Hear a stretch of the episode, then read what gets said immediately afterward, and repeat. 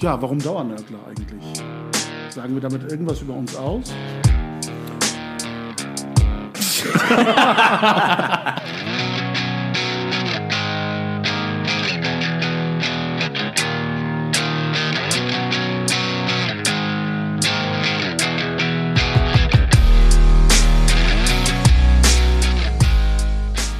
Herzlich willkommen zu einer neuen Episode der Dauernörkler. Nach unserer kleinen Sommerpause sind wir wieder in der bekannten Besetzung zurück. An den Mikrofonen wie immer Engin Karahan, Eren Güvercin und Murat Kaiman. Heute haben wir zur Überraschung nach der Sommerpause einen Gast äh, eingeladen und in der Episode, ähm, der sich ähm, als Journalist in Deutschland einen Namen gemacht hat und ähm, Preisträger der höchsten ähm, Journalistenauszeichnung in der Türkei, äh, Deniz Yücel. Herzlich willkommen. Vielen Dank, dass du dabei bist. Ja, vielen Dank für die Einladung. Ja, wir freuen uns auf das Gespräch mit dir über deine beruflichen Erfahrungen und Beobachtungen, vor allem als Auslandskorrespondent der Welt N24-Gruppe, wenn ich das noch richtig erinnere. Den in, Namen N24 gibt es nicht mehr, der Welt. Ach so, okay, der Weltgruppe, alles klar, sorry. In der Türkei und ähm, vor allem deine Beobachtungen der türkischen Gesellschaft, äh, gerade in der besonderen Rolle des ähm, türkeistämmigen, also auch mit dieser Kultur geprägten ähm, Figur in der Türkei und der politischen Landschaft in der Türkei, die du ja auf ganz unterschiedliche Weise erlebt hast und möglicherweise auch deren Implikationen für das Zusammenleben hier in Deutschland. Das sind die Themen, mit denen wir uns beschäftigen wollen heute in der Episode. Wir freuen uns ähm, auf ähm, deinen Input. Möchtest du vielleicht erzählen zunächst, wie du ähm, die ersten Tage in der Türkei erlebt hast? Du warst ja lange Zeit bei der Taz-Redaktion und bist dann als Auslandskorrespondent für die Welt nach Istanbul gegangen und ähm, hattest du vorher schon Bezüge zu der Stadt und ähm, vor allem, wie hast du sie erlebt in der damaligen politischen Situation, die Gesellschaft in der Türkei und die Veränderungsprozesse während deiner Korrespondenzzeit dort? Ich glaube, das kann ich gerne erzählen, aber ich glaube, du musst vorhin noch dein, dein Gag mit dem, mit dem Journalistenpreis, musst du den, musst du den nicht ausführen? Ach so, ich, ich genau, da, das, ich, ich das habe ich nicht ganz verstanden. Sich ansatzweise mit der Türkei beschäftigt, wäre das ein, ein, ein, ein äh, selbsterklärendes, ähm, ein selbsterklärender Gag. Ähm, nein, ich meine, in der Türkei ist, gehört es ja zur größten Auszeichnung, inhaftiert zu werden für einen Journalisten. Dann hat er nämlich seine Arbeit richtig gemacht. Alle genau. anderen. Aber der Unterschied zu, ich habe ja auch in Deutschland ein paar Preise gewonnen, auch vor meiner Verhaftung die, äh, die ersten, aber im Unterschied äh, zu Journalistenpreisen in Deutschland, wo es so einen gibt oder vielleicht noch mal einen zweiten oder so, äh, ist man in der Türkei auch sehr generös mit, mit, mit diesen Auszeichnungen. Also ich bin einer von vielen, die jetzt allein nur in der letzten Phase diese, äh, denen diese Auszeichnung zuteil wurde, aber stehe damit in einer sehr, sehr langen äh, Reihe äh, von Menschen, von Journalisten, Intellektuellen, von denen viele mhm. auch sehr viel länger unter sehr viel krasseren Umständen als ich im Gefängnis gesessen haben. In der Tat, genau über diese Beobachtung wollen wir auch mit dir reden. Ähm, es ist äh, tatsächlich in der Türkei ja über viele Jahre häufig in einem Zehn-Jahres-Rhythmus üblich gewesen, dass es antidemokratische Interventionen in der äh, Landespolitik gab, ähm, einhergehend mit vielen Verhaftungswellen, der dann zu dem Zeitpunkt eben kritischen äh, Regierungsgegner und ähm, in den letzten, ja, knapp äh, mittlerweile fast 20 Jahren, kann man ja schon sagen, ähm, ist es so, dass ähm, jede Form der Kritik an der Regierung oder an Regierungsfiguren dazu führt, ähm, dass man gemaßregelt wird beziehungsweise sanktioniert wird mit dieser Inhaftierung. Ähm, eine Untersuchungshaft, die im Grunde nicht von der Unschuldsvermutung ausgeht, sondern von der Schuldvermutung bis dann ähm, der politische Wille so geartet ist, dass man wieder freigelassen wird, wenn überhaupt. Und ähm, das war eben die Anspielung auf deine journalistische Tätigkeit in der Türkei, die kritischen Nachfragen äh, der Ereignisse dort, die dir dann die Inhaftierung sozusagen beschert hat. Und ähm, aber bevor wir vielleicht ähm, auf, auf, diese Ereignisse eingehen, wäre es für unser Publikum vielleicht auch spannend zu hören, wie du die Türkei wahrgenommen hast, die gesellschaftlichen Veränderungen dort, das Klima dort vielleicht und auch ähm, die, das Stimmungsbild in der Bevölkerung. Also ähm, jetzt, als ich kam im Frühjahr 2015, ging ich als Korrespondent in die Türkei, aber ähm, das hatte eine Vorgeschichte. Also ich habe, seit ich ähm, 2002 bei der Jungle World damals als Redakteur, also zum ersten Mal eine feste Stelle, äh, eine feste Redakteurstelle hatte, äh, gab es immer wieder Zeiten, in denen ich mich auch journalistisch mit der Türkei beschäftigt habe und Zeiten, in denen ich das nicht getan habe. Und ähm, in den letzten Jahren in der Taz ähm, hatte ich mich von der Türkei so äh, ziemlich entfernt. Also ich habe hab nicht mehr drüber geschrieben ich, und äh, äh, mich mit anderen Sachen beschäftigt und dann passierte im Frühjahr 2013 äh, Gesi. Und ich habe das wie viele andere Deutsch-Türken auch äh, erstmal versucht, äh, vor allem aus dem Internet, weil die türkischen Medien äh, das ja nur sehr bedingt äh, übertrugen, äh, zu verfolgen. Und irgendwann habe ich nach ein paar Tagen ich gemerkt, das ist nicht nur was Großes, sondern es ist auch qualitativ etwas Neues. Und etwas, was es, was sich nie, mit nichts im Vergleich mal vergleichen lässt, was früher, was in der hm. Geschichte der Türkei, jüngeren Geschichte oder auch äh, zu anderen Zeiten äh, schon mal vorgekommen ist. Und ich habe gemerkt, das kann ich nicht von, von außen, verstehe ich das nicht. Und ich fahre dahin und die, die Taz hat ja einen äh, Türkei-Korrespondenten und ich habe damals mit meiner Chefredaktion in der Taz ausgemacht, ich fahre da für ein paar Tage hin, einfach nur, weil ich das sehen wollte, weil ich Anteil genommen habe, so wie viele Deutschstücken ja auch hier. Ähm, vielleicht auf der einen oder anderen Seite Anteil genommen, aber wir haben das mit, mit großer Anteilnahme verfolgt. Und ich würde auch im Nachhinein sagen, dass es nicht nur für mich, vielleicht auch, vielleicht auch für euch oder den einen oder anderen von euch im, im Rückblick betrachtet, in der Moment war, wo wir uns wieder angefangen haben, mit der Türkei zu beschäftigen. Mhm. Und ich glaube, das gilt für sehr viele Leute, sowohl für Anhänger der Regierung oder äh, äh, Gegner der Regierung oder auch Leute, die vielleicht damals noch eher dastanden und heute woanders stehen. Aber ich glaube, insgesamt war das so, dass für die türkische jüngere türkische Geschichte ein Wendepunkt war, ist das auch für viele Deutsch-Türken, gerade aus unserer Generation, ein Wendepunkt gewesen. Und wie gesagt, ich bin da hingefahren mit der Absicht, ein paar Tage einfach nur mir das anzuschauen und äh, fand das so interessant, auch journalistisch interessant, dass aus diesen äh, vier Tagen äh, dann, ich glaube, sechs oder acht Wochen wurden. Äh, und im Anschluss ich, äh, bin ich dann für längere Zeit noch mal in die Türkei, habe ein, Rep ein Reportagebuch geschrieben, wo ich so von Gezi ausgehend so an die Idee von, von Dissidenten-Milieus äh, äh, in der Türkei, die bei Gezi äh, zusammenkamen. Das war so ein bisschen die Idee dieses Buches. Und so fing ich an, wieder ähm, mich mit der Türkei zu beschäftigen. Und ich glaube, nur das brachte dann, also diese Berichterstattung brachte dann die Welt auf die Idee, äh, mich Anfang 2015 zu fragen, ob ich äh, für die Welt in die Türkei gehen möchte. Und das habe ich, ähm, ich habe dann so, so, so, so ein Gespräch geführt, wie man das halt so macht, ne? sich das Angebot angehört, ein paar Stellen noch Nachverbesserungen gefordert und so, aber eigentlich ähm, war ich die ganze Zeit damit beschäftigt, mir nicht anmerken zu lassen, wie geil ich dieses Angebot jetzt fand. Ähm, das war echt immer ein Traum. Das passte auch privat in meine damalige Lebenssituation auch ganz gut rein. Aber Istanbul ist natürlich, das ist eine tolle Stadt und, äh, ähm, und gibt es tausend Gründe. Aber ich fand das immer das Geilste an Istanbul. So, das ist die einzige Stadt der Welt, die nicht einfach am Meer liegt, sondern wo das Meer mitten durchfließt. Hm. Und das ist toll. Das ist, und deswegen kann man Istanbul, obwohl da wirklich ganze Generationen von, von Stadtverwaltung daran gearbeitet haben, den Zauber dieser Stadt kaputt äh, zu machen, das haben sie so ganz, haben sie es immer noch nicht hingekriegt. Und es ist die Stadt der Katzen. Es ist einfach eine äh, wahnsinnig aufregende Stadt. Und politisch war damals, äh, die, die, die, die Gezi-Proteste waren niedergeschlagen, aber zu dem Zeitpunkt ähm, schien es offen, wie die Auseinandersetzung weitergeht. Und Gezi war ja eine der Sachen, die bei Gezi, glaube ich, auch eine Rolle gespielt haben, die wichtig waren, dass es an einigen Punkten halt auch den, sagen, nicht entlang der, der tradierten Konf äh, äh, Auseinandersetzung war. Es gab bei Gezi auch, und das war etwas, was mir die erst sobald ich da in Istanbul ankam, eine Freundin hat mich dort äh, in Empfang genommen. Das Erste, was sie mir erzählt hat, war, hier sind auch gläubige Muslime. Die haben ja am Freitag gebetet. Das waren nicht so viele mhm. zahlenmäßig, aber das waren so Sachen, die so dieses, dieses tradierte Alter, so auf der einen Seite steht die Regierung, der, die die Gläubigen vertritt, und auf der anderen Seite sind die Linken, Aleviten, äh, Atheisten, Liberale vielleicht, sondern das war eine ganze, das war eine ganze Generation äh, äh, im, im Aufbruch und das war auch ein Protest nicht nur gegen die äh, gegen die Regierung, sondern etwas, was mir viele Leute da immer wieder gesagt haben, das, ist, das war auch ein mhm. Protest gegen die Opposition. Ähm, so wie sie sich damals äh, äh gestaltete und als ich 2015 ähm, in, die, in die Türkei ging, äh, schien, es, schien es offen, wie diese Auseinandersetzung weitergeht. Und dann und was natürlich auch toll ist als Auslandskorrespondent, äh, ist die Türkei ein Land, das brauche ich euch eigentlich nicht so erzählen, aber will ich jetzt der Vollständigkeitshalber noch erwähnen. Es ist natürlich ein Land, was mit Deutschland äh, auf unglaublich viele Weise verbunden ist.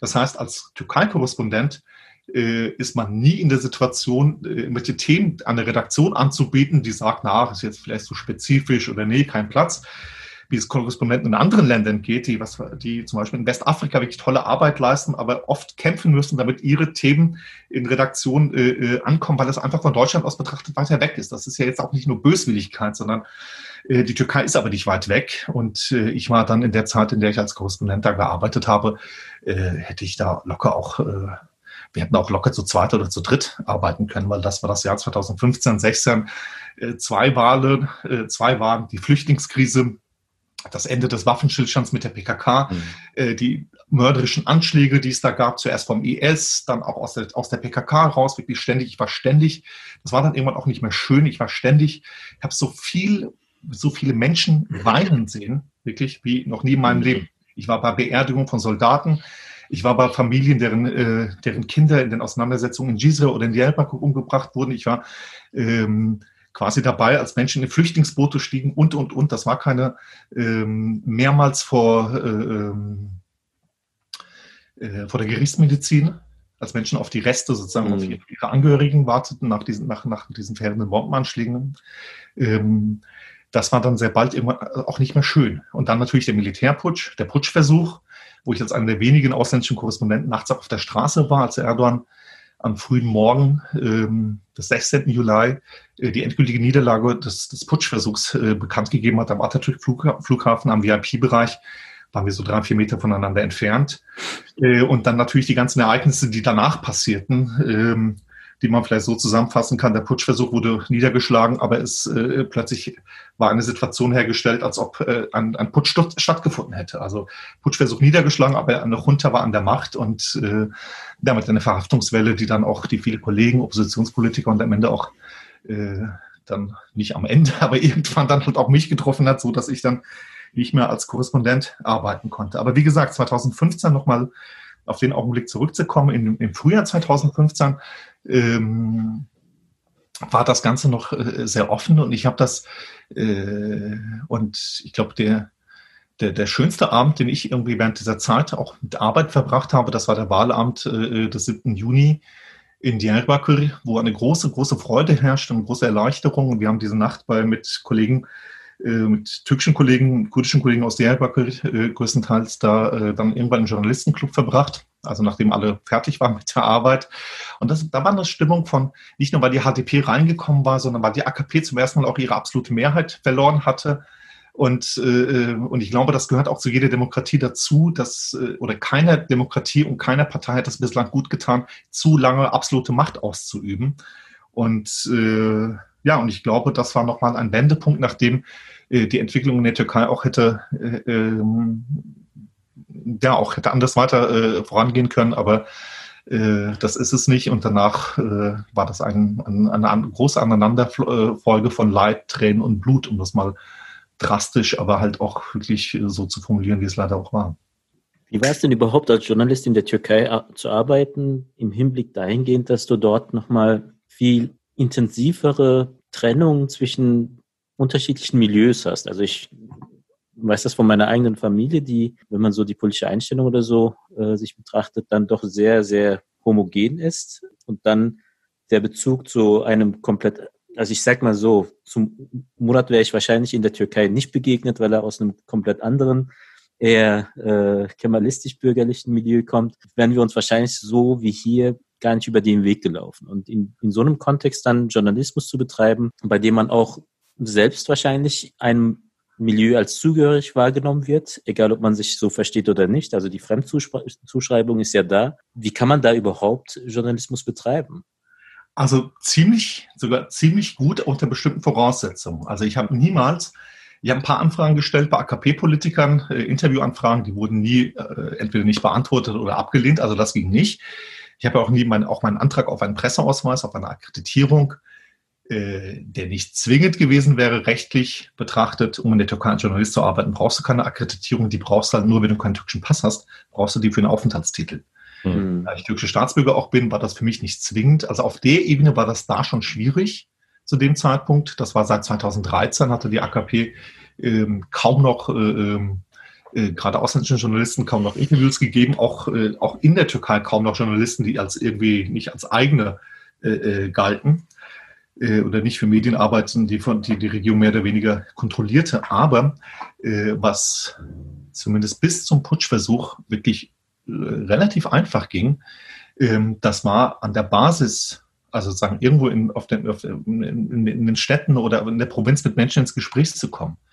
Und das ist so eine Erfahrung, die ich oft in der Türkei gemacht habe. Das ist, dass dieses Land, das ist ja ein bisschen irre. Ja? Aber dieselben Leute, dieselben Leute, die sich ohne weiteres zu einem, wirklich zu einem gewalttätigen Mob zusammenschließen können, hm. wenn du den, wenn du an die Tür klopfst und sagst Salam Aleikum oder sagst Merhaba, ja, dann sagen die Aleikum Salam. Und du kannst, du kommst mit denen ins Gespräch. Und so war ich mehrmals äh, in der Provinz, in Rize oder in Manisa oder äh, auch in Diyarbakir bei AKP-Büros, habe da geklopft. Ich habe mit, mit, mit äh, in Turgutlu äh, in der Westtürkei äh, habe ich meinen ganzen Abend verbracht mit äh, jungen Anhängern der MAP, also in Deutschland bekannt als, als Graue Wölfe. Ich war in Gazi bei den, äh, bei den Hardcore ähm, bei Sympathisanten der DHKPG, die ja, die auch nicht ohne ist, um es mal freundlich zu formulieren, äh, also die eine terroristische Organisation ist. Also, ähm, oder in Charshamba, was so ein Viertel ist in Istanbul, mit, mit einer, von einer sehr konservativ muslimischen äh, äh Bruderschaft ähm,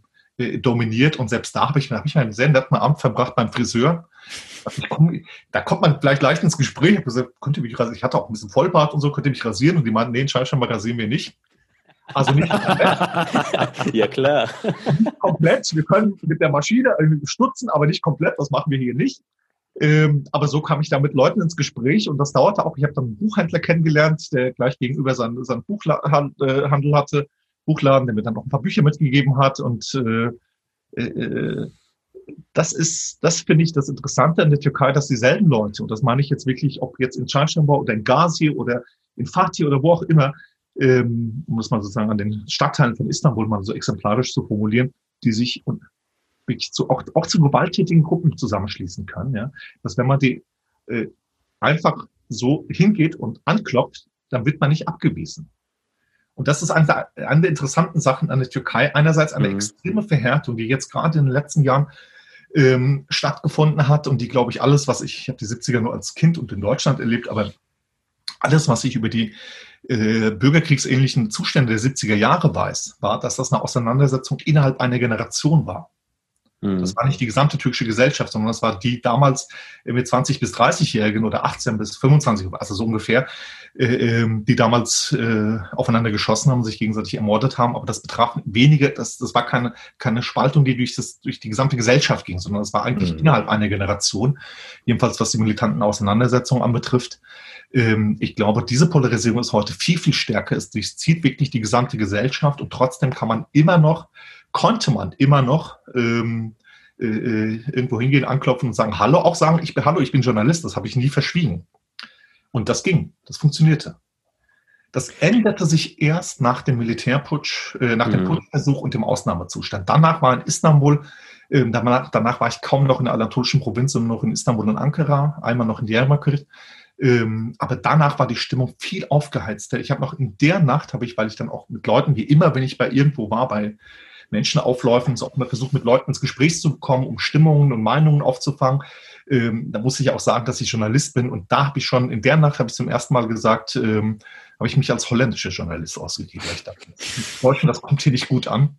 Äh, konnte ja nicht wissen, dass ein halbes Jahr später ein Riesenkrach mit den Holländern. Aber das weißt du nie. Die haben es letztes, letztes Jahr geschafft, nach diesem Massenmord an, äh, in Neuseeland, mhm. nicht nur dieses Massaker in der Moschee, wirklich auf eine, auf eine widerliche Weise. Ich mhm. kann das nee. auch so zu instrumentalisieren, indem man diese Videos irgendwie bei Wahlveranstaltungen geschafft hat gezeigt hat, sondern die haben es ja geschafft, sich mit der neuseelischen Regierung, obwohl die sich in der, äh, an dem Punkt sehr, sehr korrekt, äh, sehr viel verhalten hat, sehr große Anteilnahme mit den Ermordeten, den Angehörigen, äh, den Überlebenden und den Angehörigen gezeigt hat, haben die sogar geschafft, sich mit der neuseeländischen Regierung anzulegen. Also man weiß nicht, mit wem die sich gerade anlegen, aber im, bei, bei den Putschversuchen, wie gesagt, da war so eine aufgehetzte Stimmung, weil da auch schon ausländische Kräfte dahinter vermutet wurden und äh, natürlich die USA, aber immer auch Kurz davor war die Abstimmung im äh, Bundestag äh, zum Thema Völkermord an den Armeniern. Mhm. Seither war eine mhm. Stimmung gegen die äh, äh, gegen Deutschland allgemein. Da gab es die Sache mit Böhmermann auch ein paar Wochen nur da, äh, wenig äh, zuvor. Deswegen habe ich ähm, habe ich nach, in der Nacht des Punktversuchs mich erstmals als holländischer Journalist ausgegeben. Das der Telegraph oder so. Ich dachte, komm, das geht nicht. Und ähm, auch da waren sie schon, ja, man muss, äh, und ich habe in dieser Nacht habe ich einer meiner übelsten äh, ähm, Erfahrungen in dieser ganzen Zeit in der Türkei äh, habe ich habe ich in dieser Nacht gemacht, als ich plötzlich wirklich in so einem Lynchmob äh, stand. Hm. Das war am Flughafen, auf dem Weg zum Flughafen, wo Zehntausende unterwegs waren. Ich habe zum ersten Mal, nee, zum zweiten Mal, zwei Wochen vor, vorher war der IS-Anschlag am Istanbuler Flughafen. Da bin ich zum ersten Mal eine Strecke also bis irgendwo mit dem Taxi gefahren und dort dann den Rest gelaufen. Da war ich zum ersten Mal zu Fuß am Flughafen und äh, in der Nacht äh, äh, musste ich viel weiter weg aussteigen und, äh, und in der Nähe des Flughafens kam ich in so eine Szene rein, wo ich den Anfang nicht mitbekommen habe. Das weiß ich nicht. Da war ein Panzer, den man irgendwie die, die Menge angehalten hatte und haben die Soldaten rausgeholt wie gesagt, das habe ich, das habe ich verpasst. Es ist nur irgendwann waren viel, viele Leute auf dem Panzer und irgendwann fuhr dieser Panzer auch weg von, was weiß ich, jemand, der zu Armeezeiten das gelernt hat, so ein Ding zu fahren, das weiß ich nicht. Jedenfalls, als ich da hinkam, waren diese Soldaten schon in einen einzigen Polizeiwagen verfrachtet oder die Polizei versuchte, die gerade reinzufrachten und ein paar hundert Leute standen da drumherum ähm, extrem aufgebracht. Der, zu dem Zeitpunkt gab es halt auch schon die Meldung, dass auf der, an der Bosporusbrücke mhm. geschossen worden war, dass mhm. da Menschen äh, umgebracht wurden. Am Flughafen gab es keine Toten, aber mit, allein mit dieser, mit dieser Meldung war eine extrem aufgepeitschte Stimmung und die Leute haben versucht, wirklich diese, äh, diese Soldaten, das waren einfache Soldaten, ich habe die Gesichter gesehen, die total verängstigt waren, die nicht wussten, wo, wo sie da hingeraten sind. Und diese Menge hat versucht, die äh, wirklich aus der, der Polizei aus der Hand zu reißen und äh, die totzuschlagen. Das haben die auch gerufen, geben die uns. Und ich stand da und dachte mir, scheiße, was machst du jetzt? Mhm. Was machst du, wenn du irgendwie so um so einen Polizeiwagen, vielleicht waren es auch nur 200, ich weiß es nicht, aber äh, äh, wirklich aufgebrachte Leute stehen um diesen Polizeiwagen und äh, ich, das, das war echt eine, ich war echt in einer verzweifelten Situation, weil äh, egal um wen es geht, äh, Lynchmord geht natürlich nicht, aber was machst du da, wenn du da, ich habe mich echt gefragt, was mache ich jetzt? Weil das keine Situation war, wo man, wo ich dachte, ich kann irgendwie da auf die Leute einwirken. Und dann kam irgendwann eine Gruppe von Polizisten, sprühte so Pfeffergas in die, äh, Pfefferspray in, die, in, die, äh, in diese Gruppe und die löste sich auf und dieser Polizeiwagen fuhr weg. Ich habe auch die volle Ladung abbekommen. Das war das erste Mal in meinem Leben, wo ich dachte, Gott sei Dank, Pfefferspray und die Polizei kommt und führt diese, fährt diese Leute weg. Mhm. Hast du, hast du dir in, als du diese Dinge erlebt hast, nicht irgendwann die, die Frage gestellt, ist es vielleicht Zeit, äh, doch wieder zurück nach Deutschland zu, äh, zurückzukehren, weil es einfach sehr aufgebrachte Stimmung ist? Oder hast du dir dann eher gesagt, okay, äh, ich muss erst recht dort bleiben und äh, von dort aus äh, über die weiteren Entwicklungen berichten? Beides. Beides, weil ich äh, ab dem Moment war es wirklich bis dahin, war es, wie gesagt, gab es wirklich auch mit Anschlägen und äh, äh Terror und äh, äh, gewalttätige Auseinandersetzungen und und und. Das war auch alles nicht schön, aber bis dahin ging es noch einigermaßen. Und ab dem Moment wurde das, äh, habe ich keinen Spaß mehr gehabt, in Istanbul mhm. zu sein. Ich weiß noch, ich habe ein paar Tage, äh, nachdem, oder dann eine Woche, nachdem ich wirklich die ganze Zeit, ich habe da derzeit drei Texte am, am, am, Tag geschrieben, irgendwie ständig unterwegs und in Istanbul, in Ankara, nachts als bei den Versammlungen und Reportagen, Analysen, was auch immer äh, äh geschrieben. Und irgendwann bin ich dann, äh, war ich bei hier in eine Talkshow eingeladen und habe mir den Rückflug extra so gelegt, dass ich noch einen Tag frei hatte dazwischen und habe dann Freunde eingeladen. Wir waren in der Kneipe in Neukölln, also vielmehr, es war, es war Sommer, ein schönes Wetter. Wir waren vor der Kneipe in so einem kleinen Park, äh, wo wir dann auch die Nacht durchgemacht haben und ich habe das keinem gesagt, aber irgendwie hatte ich das Gefühl auch so, ähm, das ist nicht nur, du brauchst jetzt nicht nur einen Tag, einen Tag Ruhe, sondern das ist auch so ein bisschen wie Abschied nehmen, weil ich war jetzt ins Ungewisse zurück und das ist das erste Mal, dass ich mhm. selber auch das Gefühl habe, äh, das kann jetzt auch, das kann jetzt auch, das kann jetzt auch mich selber treffen. Ich habe nicht mit sowas gerechnet wie ein Jahr Gefängnis. Damit hat keiner gerechnet. Dafür gibt es auch keinerlei Vorlagen. Aber ähm, es war abzusehen, dass es, also es wurde wirklich unangenehm. Es wurde, es herrschte quasi, äh, äh es herrscht, ich habe ja vorhin schon gesagt, es herrscht ein Zustand, als ob ein Militärputsch statt, stattgefunden hätte. Nur, dass dieselben Leute jetzt regierten wie mhm. vorher, andere aber mit Mitteln einer Militärjunta. Und ich habe schon ge geahnt, dass es auch, dass es auch mich, äh, dass es jetzt auch mich treffen könnte, weil ich auch äh, so Anzeichen, ich habe immer wieder mal, es kann mal so Hinweise, die ich von Leuten bekommen habe, oder äh, auch die Sache mit dem Presseausweis, auch das war ja eine ziemlich klare Sache, der auch nicht abgelehnt wurde, das wurde einfach nicht, also einfach nicht beantwortet. Ähm, ich dachte schon, dass so, und als, als mit einem türkischen Hintergrund laufe ich, bin ich dann natürlich nicht nur irgendein Journalist, sondern äh, äh, ich gelte potenziell als Vaterlandsverräter und dann weiß ich auch noch, dass ich irgendwie, dass ich mit Berichterstattung gerade aus dem, äh, äh, aus dem kurdischen Gebiet mich jetzt auch nicht gerade beliebt gemacht habe. Kurz, ich wusste, dass es jetzt auch mich treffen könnte, aber ich dachte mir, nee, äh, ich bin ja nicht zum Spaß da, das ist mein Job.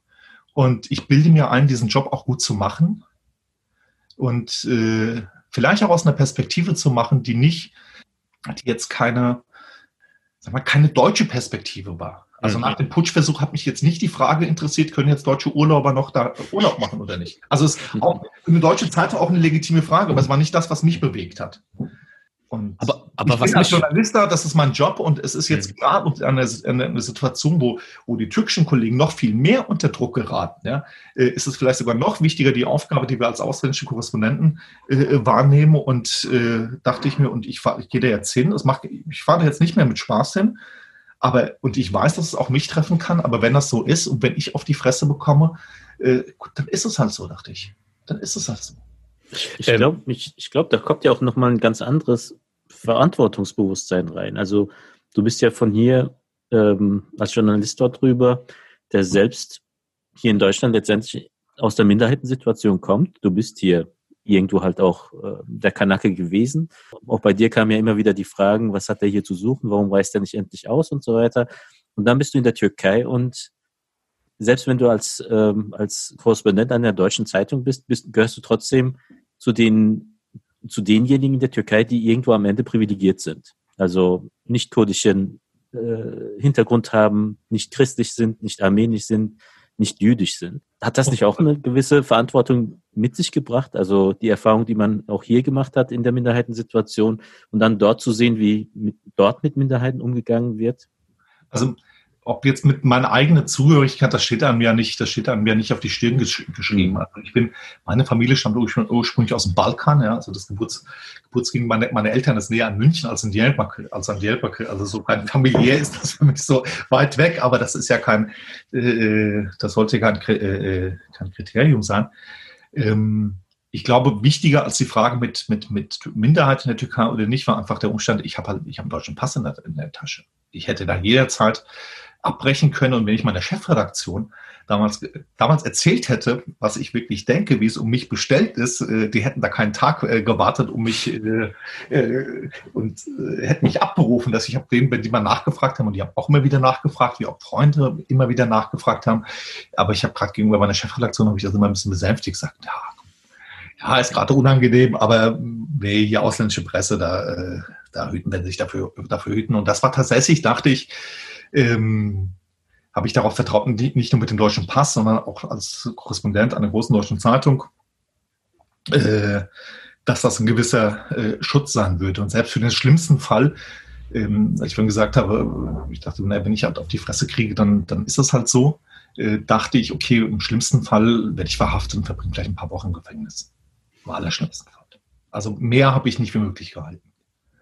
Du hast, du hast ja über die, äh, so die Entwicklungen in der Türkei eben äh, gesprochen, dass äh, die Anspannung und, und diese, diese ähm, ja auch auch diese Gewaltaffinität immer mehr zugenommen hat mit der gerade auch mit dem Putsch und so weiter. Wie hast du eigentlich so die äh, Reaktionen der Türkeistämmigen in Deutschland auf dich als Journalisten wahrgenommen? Hat das dann auch an Intensität zugenommen oder waren vielleicht sogar ähm, ja, so die Reaktionen von Türkeistämmigen in Deutschland auf deine Artikel, Beiträge oder Talkshow-Auftritte sogar vielleicht äh, in Ticken aggressiver als die äh, Rückmeldungen oder Reaktionen in der Türkei zum Beispiel? Ähm, ja, weil ich habe ich habe ja auf Deutsch geschrieben, so deswegen war ich in der Türkei. Also hm. Äh, durch ein paar Situationen, die ich da noch schon vor meiner Verhaftung geraten bin, war ich in der Türkei auch schon nicht unbekannt, aber das was völlig anderes als, äh, als jemand, der äh, äh, in, der Zeit wirklich fast jeden Tag äh, einen Beitrag schreibt, aber in einer Sprache, die für die meisten halt eben nicht zugänglich ist. Deswegen war ich in Deutschland, glaube ich, schon bekannter und ähm, es gab ja auch, wir haben jetzt ja auch in, in, in, der Anfangszeit gab es ja auch mal eine Situation, wo wir uns über Twitter behagt haben. Vielleicht können wir darüber jetzt wir, auch, und darüber wir, auch noch mal, auch wir hatten einen heftigen Twitter-Beef, genau. ähm, das habe ich, ich habe das nach dem Putschversuch spätestens, habe ich ehrlich gesagt, habe ich danach, habe ich auf sowas nicht mehr geachtet. Hm. Also ich habe mich auch, ich habe auch selber irgendwann aufgehört mit, mit Twitter-Beefs. Daran habe ich mich größtenteils, also bis heute hin und wieder mal eine Situation, wo ich mir wach geworden bin. Aber im Großen und Ganzen äh, äh, halte ich mich zurück mit, mit, mit Twitter-Beefs. Ähm, das habe ich, aber das habe ich schon, das habe ich schon bei Gesi gemerkt. Als ich bin kurz vorher, habe ich mir überhaupt einen Twitter-Account zugelegt. Und da hatte ich das schon gemerkt, aber wirklich auch zweierlei Reaktionen. Zum einen äh, ähm, mehr Abneigung äh, oder auch das Gefühl oder die Aussage, das ist alles falsch, was du da sagst und äh, stimmt ja alles gar nicht, äh, bis hin zu Hass auf der einen Seite und auf der anderen Seite aber halt auch eine, ähm, ich will nicht sagen Zuneigung, aber doch Interesse von Leuten, die dann auch, die mir auch äh, zu verstehen gegeben haben, dass ähm, ja, dass sie meine Texte gerne lesen, weil sie halt auch sehen, dass ich aus einer Perspektive schreibe, die, also oder die Dinge im Land aus einer Perspektive betrachte, die äh, dann auch Deutsch-Türken oder Türken der Diaspora ähnelt, also nicht, von, nicht völlig von außen darauf gucke, als jemand, der in ein fremdes Land kommt oder wie ich schreibe, wenn ich, ich war kurz vor Beginn von Corona, war ich in Griechenland. Äh, mein Blick darauf ist natürlich von außen, weil ich wäre zwar gerne ein großer Weltbürger und Kosmopolit und so, aber ich bin das halt leider nicht. Also die, mhm. die Zahl der Länder, die ich, wo ich die Sprache kenne, wo ich die Geschichte kenne, wo ich die Codes kenne und, und, und, die hält sich leider in Grenzen ich wünschte, es wäre es wär mehr, aber in Griechenland zum Beispiel äh, ähm, oder, ich weiß, oder vor Corona war ich in Polen genauso, das ist, das ist von außen, das merkt man, glaube ich, auch. Und in der Türkei, die Sachen in der Türkei habe ich halt nicht von außen betrachtet. Ähm, und äh, das wiederum fanden, glaube ich, ziemlich viele Leute auch auf der anderen Seite auch, äh, ja, auch gut. Mhm. Und natürlich war das für mich halt auch keine, das ist ja vorhin schon mal gesagt, dass ich Istanbul geil finde, aber ich habe auch, auch die Türkei ist für mich nicht irgendein Land. Also ich hätte auch, äh, ähm, ich habe mich damals riesig gefreut über dieses Angebot, dahin zu gehen und natürlich auch selbst in der Zeit, als, als ich das Gefühl hatte, ähm, es wird jetzt hier ungemütlich, es trifft jetzt auch Leute, die ich Freunde von mir oder äh, Kollegen, die ich kenne, äh, es kann auch sogar mich treffen, dachte ich nicht nur, es ist jetzt mein, mein Job als Journalist hier, äh, ähm, den weiter, mein, oder meine Aufgabe, meine Verpflichtung als Journalist hier weiter zu bleiben und weiter zu berichten, sondern es ist ein bisschen auch meine Aufgabe als Bürger dieses Landes, der ich ja auch bin, hier zu bleiben, weil äh, die Demokratie hat, äh, äh, gab es in den wenigsten Fällen irgendwie für lau. Und das haben in vielen Ländern der Welt äh, haben Menschen dafür sehr viel größere Opfer gebracht, als die, die ich da sozusagen selbst im schlimmsten Fall irgendwie, den ich im schlimmsten Fall hätte rechnen müssen. Das war auch eine, ähm, ja, auch eine, auch eine staatsbürgerliche Entscheidung, wenn du so willst, äh, für ein Land, dem ich mich halt auch, äh, dem ich mich verbunden fühle. Deswegen finde ich diese, diese Vaterlandsverräter-Vorwürfe äh, halt auch so das ist halt auch wirklich, äh, das ist auch so Bullshit. Weil äh, wenn mir die Türkei egal wäre, mhm. ich habe dann hätte wäre ich ja nicht hingegangen. Ich habe mit, mit 16 mein erstes Praktikum gemacht in einer Lokalzeitung, Lokalteil der Mainzer Allgemein. Ähm, arbeite seit, äh, seit Ende der 90er äh, als, als Journalist, also seit Ende der 90er habe ich mit nichts anderem mehr Geld verdient. Aber ich brauche dafür die Türkei nicht und ich brauche halt Erdogan nicht. Und äh, das war natürlich, das war nicht nur Interesse, sondern auch sowas wie, Özlem hat das mal geschrieben, Özlem Topçu von der Zeit, meine Freundin, ähm, sie hat mal geschrieben, Dennis liebt sein Land, als sie im Knast war. Er liebt sein Land. Und das ist eine Formulierung, die ich, die ich eigentlich, die mir selber eher ziemlich fremd ist, weil ich das auch eher so wie mit, mit, mit Gustav Heinemann halten würde, mit, äh, kennt ihr das, der mal sagte, ich liebe meine Frau, ich liebe, ich liebe nicht den Staat, war es bei ihm, war die Frage.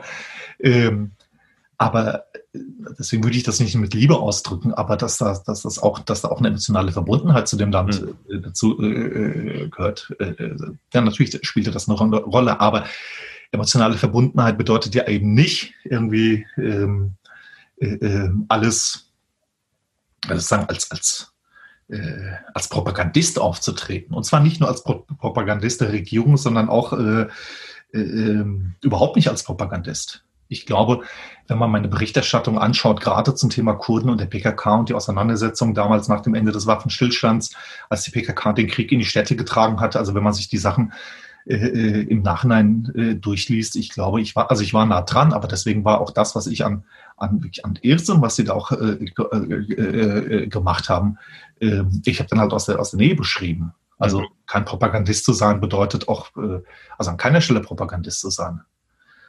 Ich glaube, das genau, ist halt so, dass. Das Angebot mit, das Interview mit Jamil Bike, was mir dann irgendwie auch äh, dann anderthalb Jahre später dann zum Vorwurf gemacht hat. Also, mhm. das ist jetzt nicht mein Urteil, sondern das türkische Verfassungsgericht, als sie das geprüft haben, haben die gesagt, na ja, das ist Journalismus halt. Der wurde kritisch befragt. Und ich dachte mir, als ich das gelesen habe, ja klar, habe ich ihn kritisch befragt. Ich befrage jeden kritisch, wenn ich ein Interview führe, aber ähm, äh, äh das, also das ist, ähm, das sozusagen, das ist das journalistische Handwerk, immer auf Distanz zu bleiben und äh, Verbundenheit zu einem Land oder zu einer Stadt oder was auch immer, äh, bedeutet ja keineswegs da, äh, da blind zu sein. Auch nicht blind für eine Partei, für, für, für eine Seite zu äh, ergreifen. Aber äh, ich bin Journalist, kein Soldat. Ich meine, das, das merkt man auch, das merkt man auch, glaube ich, äh, gerade auch so. Also ich, Engin Murat, wir kommen ja so, wenn man so salopp formulieren kann, so ein bisschen äh, so aus diesem religiösen Milieu und ähm, äh, wenn zum Beispiel Dennis Yücel als Journalist bestimmte Entwicklungen ähm, kritisch äh, darüber berichtet und so weiter, dann ähm, äh, ist das halt äh, äh, ist das halt normal, ist klar, Dennis Yücel, er ist halt, hat mit Religion keinen Bezug und er ist eh ein Agent-Terrorist und so weiter. Äh, aber wenn auf einmal äh, auch äh, Menschen, und da, da gibt es ja auch in der Türkei sehr viele Beispiele, Cihangir Islam, Ömer Gergerlode und viele andere, die ja auch aus, äh, eigentlich aus einem religiösen Milieu kommen und, und bestimmte politische Entwicklungen und auch den Zustand der Rechtsstaatlichkeit und so weiter und so fort sehr klar beim Namen nennen auch und äh, das auch offen kritisieren. Ähm, das Interessante ist, dass man immer mit dem Vorwurf kommt, Vaterlandsverräter oder für wen arbeitest du denn? Weil vor zehn Jahren hast du das nicht gesagt, wieso sagst du das jetzt? Und äh, was diese Menschen irgendwie, die halt im Grunde genommen halt Parteianhänger sind, nicht nachvollziehen können, ähm, dieses Land geht mir nicht am Arsch vorbei. Ne? Also meine Eltern kommen aus diesem Land, ich habe einen bestimmten Bezug zu diesem Land, emotionale Bindung zur Sprache, zur Kultur. Ähm, ich könnte keine, also ehrlich gesagt, äh, ich könnte nicht ein Jahr oder zwei Jahre in der Türkei leben, weil ich mit der Mentalität, glaube ich, nicht klarkommen würde. Auch wenn Istanbul zum Beispiel eine wundervolle Stadt ist, aber so nach zwei, drei Wochen habe ich echt so die Faxen dicke und da will ich eher flüchten. Hast du dich da ähm, schon mal niedergelassen? Wie bitte? Hast du dich versucht, da schon mal niederzulassen? Nee, nie. Nee.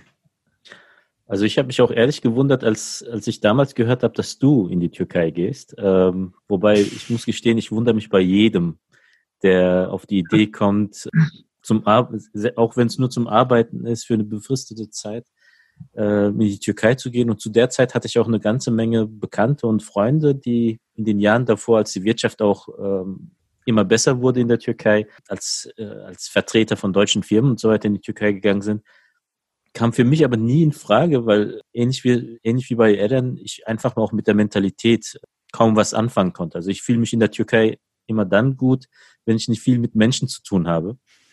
Die Landschaft, die Kultur, alles fast. Ich, ich bin ja selbst auch noch in Istanbul geboren, deswegen muss ich immer schmunzeln, wenn du so über äh, so verzüglich über Istanbul redest. Was ich auch echt unterschätzt habe, war, das habe ich vorher nicht gemacht, auch in der Zeit, als ich für, ein Buch, für mein Buch recherchiert habe, war, hatte ich mich da nicht so richtig niedergelassen. Also mhm. niedergelassen zum Beispiel, ich hatte kein, jetzt habe, da hat, in der Zeit hatte ich ein Bankkonto, habe ich eins eröffnet. Das sagt sich so leicht, ja. Oder ich habe meine Miete und äh, die Rechnung und so, das war vorher, als ich äh, bei der Buchrecherche hatte ich halt eine, äh, für eine befristete Zeit eine Wohnung, da habe ich dem Vermieter alles äh, von Cash gegeben. Das war kein Aufwand, kein, keine Arbeit. Jetzt mit einfachsten Sachen, mit dem Festnetz, äh, äh, festen Handyvertrag, Bankkonto, was weiß ich, sobald irgendwas schief lag. Ich habe irgendwann mal gesagt, wenn ich hier irgendwann mal jemanden umbringen werde, dann wegen des, wegen des Satzes, das System zeigt das nicht her. Weil irgendwas läuft schief, du läufst bei der Hotline an und das sind wirklich so, so papageienhaft, die dann drei Sätze oder auch Beamte, ja, das ist furchtbar. Das ist so alles, was man, dieses ganze Klischee von preußischer Bürokratie und so, ähm, ich glaube, das ist, äh, und da ist die Türkei, glaube ich, auch kein, kein, kein, äh, je dysfunktionaler ein Staat ist, umso wenig, umso bürokratischer ist er. Umso größer sind übrigens auch die Schreibtische der, der, der Abteilungsleiter und alle, jeder, der irgendwo müde ist oder so, diese riesen Schreibtische, aber es funktioniert halt nichts. Und es ist unmöglich, irgendwie am Telefon eine einfache Sache. Ich habe doch das, ich habe die Gasrechnung doch überwiesen, ist aber nicht angekommen.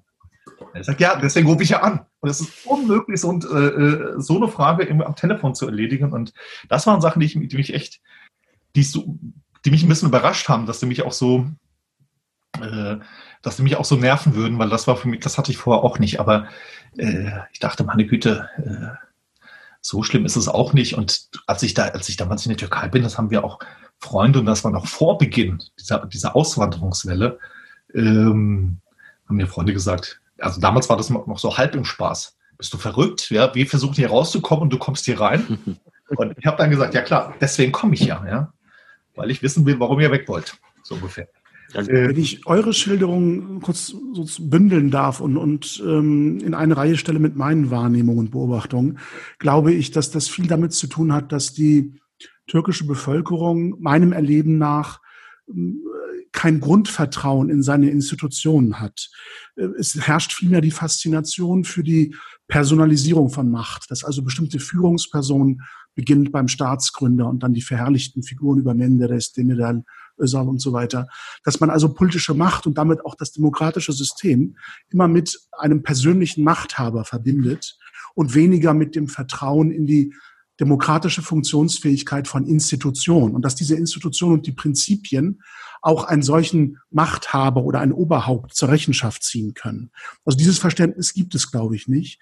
Und deshalb fehlt es, glaube ich, auch an diesen klassischen politischen Lagern in der Türkei. Natürlich gibt es diese Kerngruppierungen, die sich von links bis rechts über das politische Spektrum ähm, äh, ergeben. Aber in der breiten Masse führt es doch dazu, dass dem Sieger man immer gern zu applaudiert und dann, wenn er Sicherheit und Ordnung auf der Straße und ein bisschen äh, an wirtschaftlichem Wachstum verspricht und Wohlstand verspricht, dass man dann auch unabhängig von politischer Orientierung ähm, sich als Zugehöriger oder als Wähler dieser Person ähm, versteht und auch lebt. Mhm. Und das ist, glaube ich, war, war sehr faszinierend vor, während und nach Gezi, was dort deutlich geworden ist.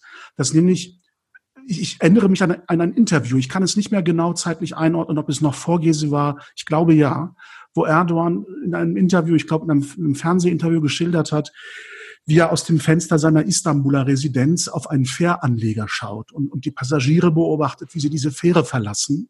Und er sagt, das war ähm, in dem Büro, den er, den, den er sich im, äh, im, im, im Palast dort, in äh, Dolmabahce, glaube ich. Genau. Ja. Ich habe wiederum in meiner Wohnung in Besiktas habe ich diesen den Palast. ja, wo er sich daran stört, dass Menschen Hand in Hand, also unverheiratet, seiner Meinung nach unverheiratete junge Leute, äh, Männchen und Weibchen eben sich Hand in Hand ähm, äh, dort bewegen und, und, und Zärtlichkeiten austauschen und so weiter und die Kleidung der Frauen und so weiter.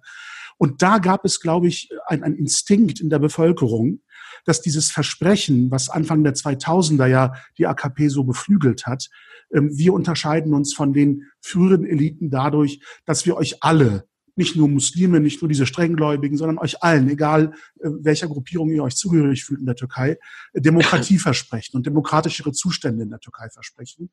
Und äh, diesen Balkonreden nach den, den Wahlerfolgen an den Wahlabenden er immer wieder betont hat, ähm, dass man keine Angst vor Islamisierung auf der Straße haben muss und so weiter und in der Gesellschaft, dass jeder frei ist zu glauben oder nicht zu glauben und so weiter.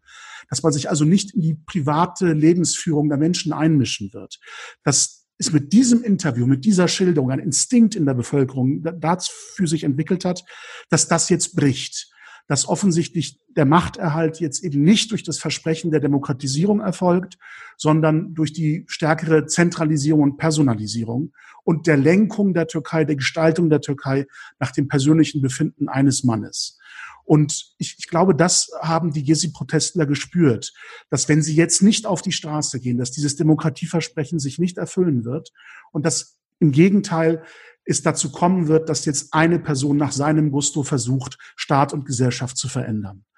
Und ich weiß nicht, würdest du diese Wahrnehmung teilen, diese Beobachtung teilen oder ja, eher widersprechen? Ja, ja, ja, ich würde, ich, ich, ich, ich teile das. Ich glaube, das war so ungefähr, das war Vorgese, das war ungefähr ab dem Moment, wo man quasi die alten Eliten entmachtet hatte. Ja. Und wo es, und wo man auch nicht mehr den, wo man sich auch nicht mehr an Europa orientieren musste, der EU-Beitritt auch kein Thema war. Andererseits war man von der, Tür von der EU, von, von, gerade von namentlich von Angela Merkel und Nicolas Sarkozy, äh, auch zurückgewiesen worden, aber es war innenpolitisch auch nicht mehr notwendig. Und das war der Moment, wo dann, ähm, wo sozusagen innenpolitisch dann auch äh, erstmal ein anderer, ein anderer Diskurs, erstmal eine andere Rhetorik, mehr war das ja zu dem Zeitpunkt nicht, äh, äh, dann einsetzte. Aber ich glaube, ähm, das vorhin hatten mit, dem, mit unserem Twitter-Brief damals. Mhm. Ich habe davon selber erzählt, äh, wie wichtig das denn äh, bei Gizzy, wie aufgeregt irgendwie da, äh, also alle erzählten da halt von den wirklich nicht vielen, äh, vor allem unter dem Titel antikapitalistische Muslime, die da halt, die da waren. Das waren echt nicht viele ähm, die jetzt halt auch nicht aus diesem kurdischen Spektrum, da gibt es hm. ja auch Leute, die religiös sind und Frauen mit Kopftüchern, sondern wirklich eigentlich, die man eher so äh, als AKP-Anhänger vermuten würde, die dabei waren und alle waren total stolz darauf. Ähm, und ich habe das damals auch äh, berichtet. Ich habe in meinem Buch auch mit denen geredet, mit den Leuten, mit Isan Elacek und anderen Leuten, jüngeren Leuten aus dem Milieu. Aber ich glaube, ich habe selber in den Jahren danach, als ich dann in der Welt, äh, für die Welt berichtet habe, es gab so eine gewisse Ver Verhärtung und ich glaube, ich habe mich dem auch nicht, äh, ich habe mich dem auch nicht entzogen. Es gab so eine Verhärtung, wo Leute wie du vielleicht auch, der mhm. eigentlich da auch schon nicht, äh, da auch schon äh, äh eine kritische Distanz zu AKP hatte, aber dann aus einem Grund, den du vielleicht selber erläutern musst, dann trotzdem noch verteidigt hat, während ich dann auch andererseits dazu geneigt habe, ähm, weil Erdogan halt die ganze Zeit von wir und die gesprochen hat. Und mhm. dieses wir und die, er musste das nicht ausführen, aber wir und die meinte natürlich die, ja, auf Türkisch würde man sagen, ja, die, die, den, die, der, die, bei denen die Stirn den Gebetsteppich berührt, die Gläubigen und die anderen. Mhm. Und ähm, äh, äh ich glaube, ich habe damals, ich habe mich von dieser Rhetorik ähm, auch, äh, auch, auch beeinflussen lassen. Und das hat so eine Rhetorik, und sagen, auf, auf beiden Seiten, ich glaube, das war nicht nur bei, bei dir und mir so, sondern auch bei, bei, bei, bei vielen Leuten, die dann bei dieser Polarisierung dann ähm, äh, ja, entlang dieser Linien sich dann halt äh, äh, zugeordnet haben.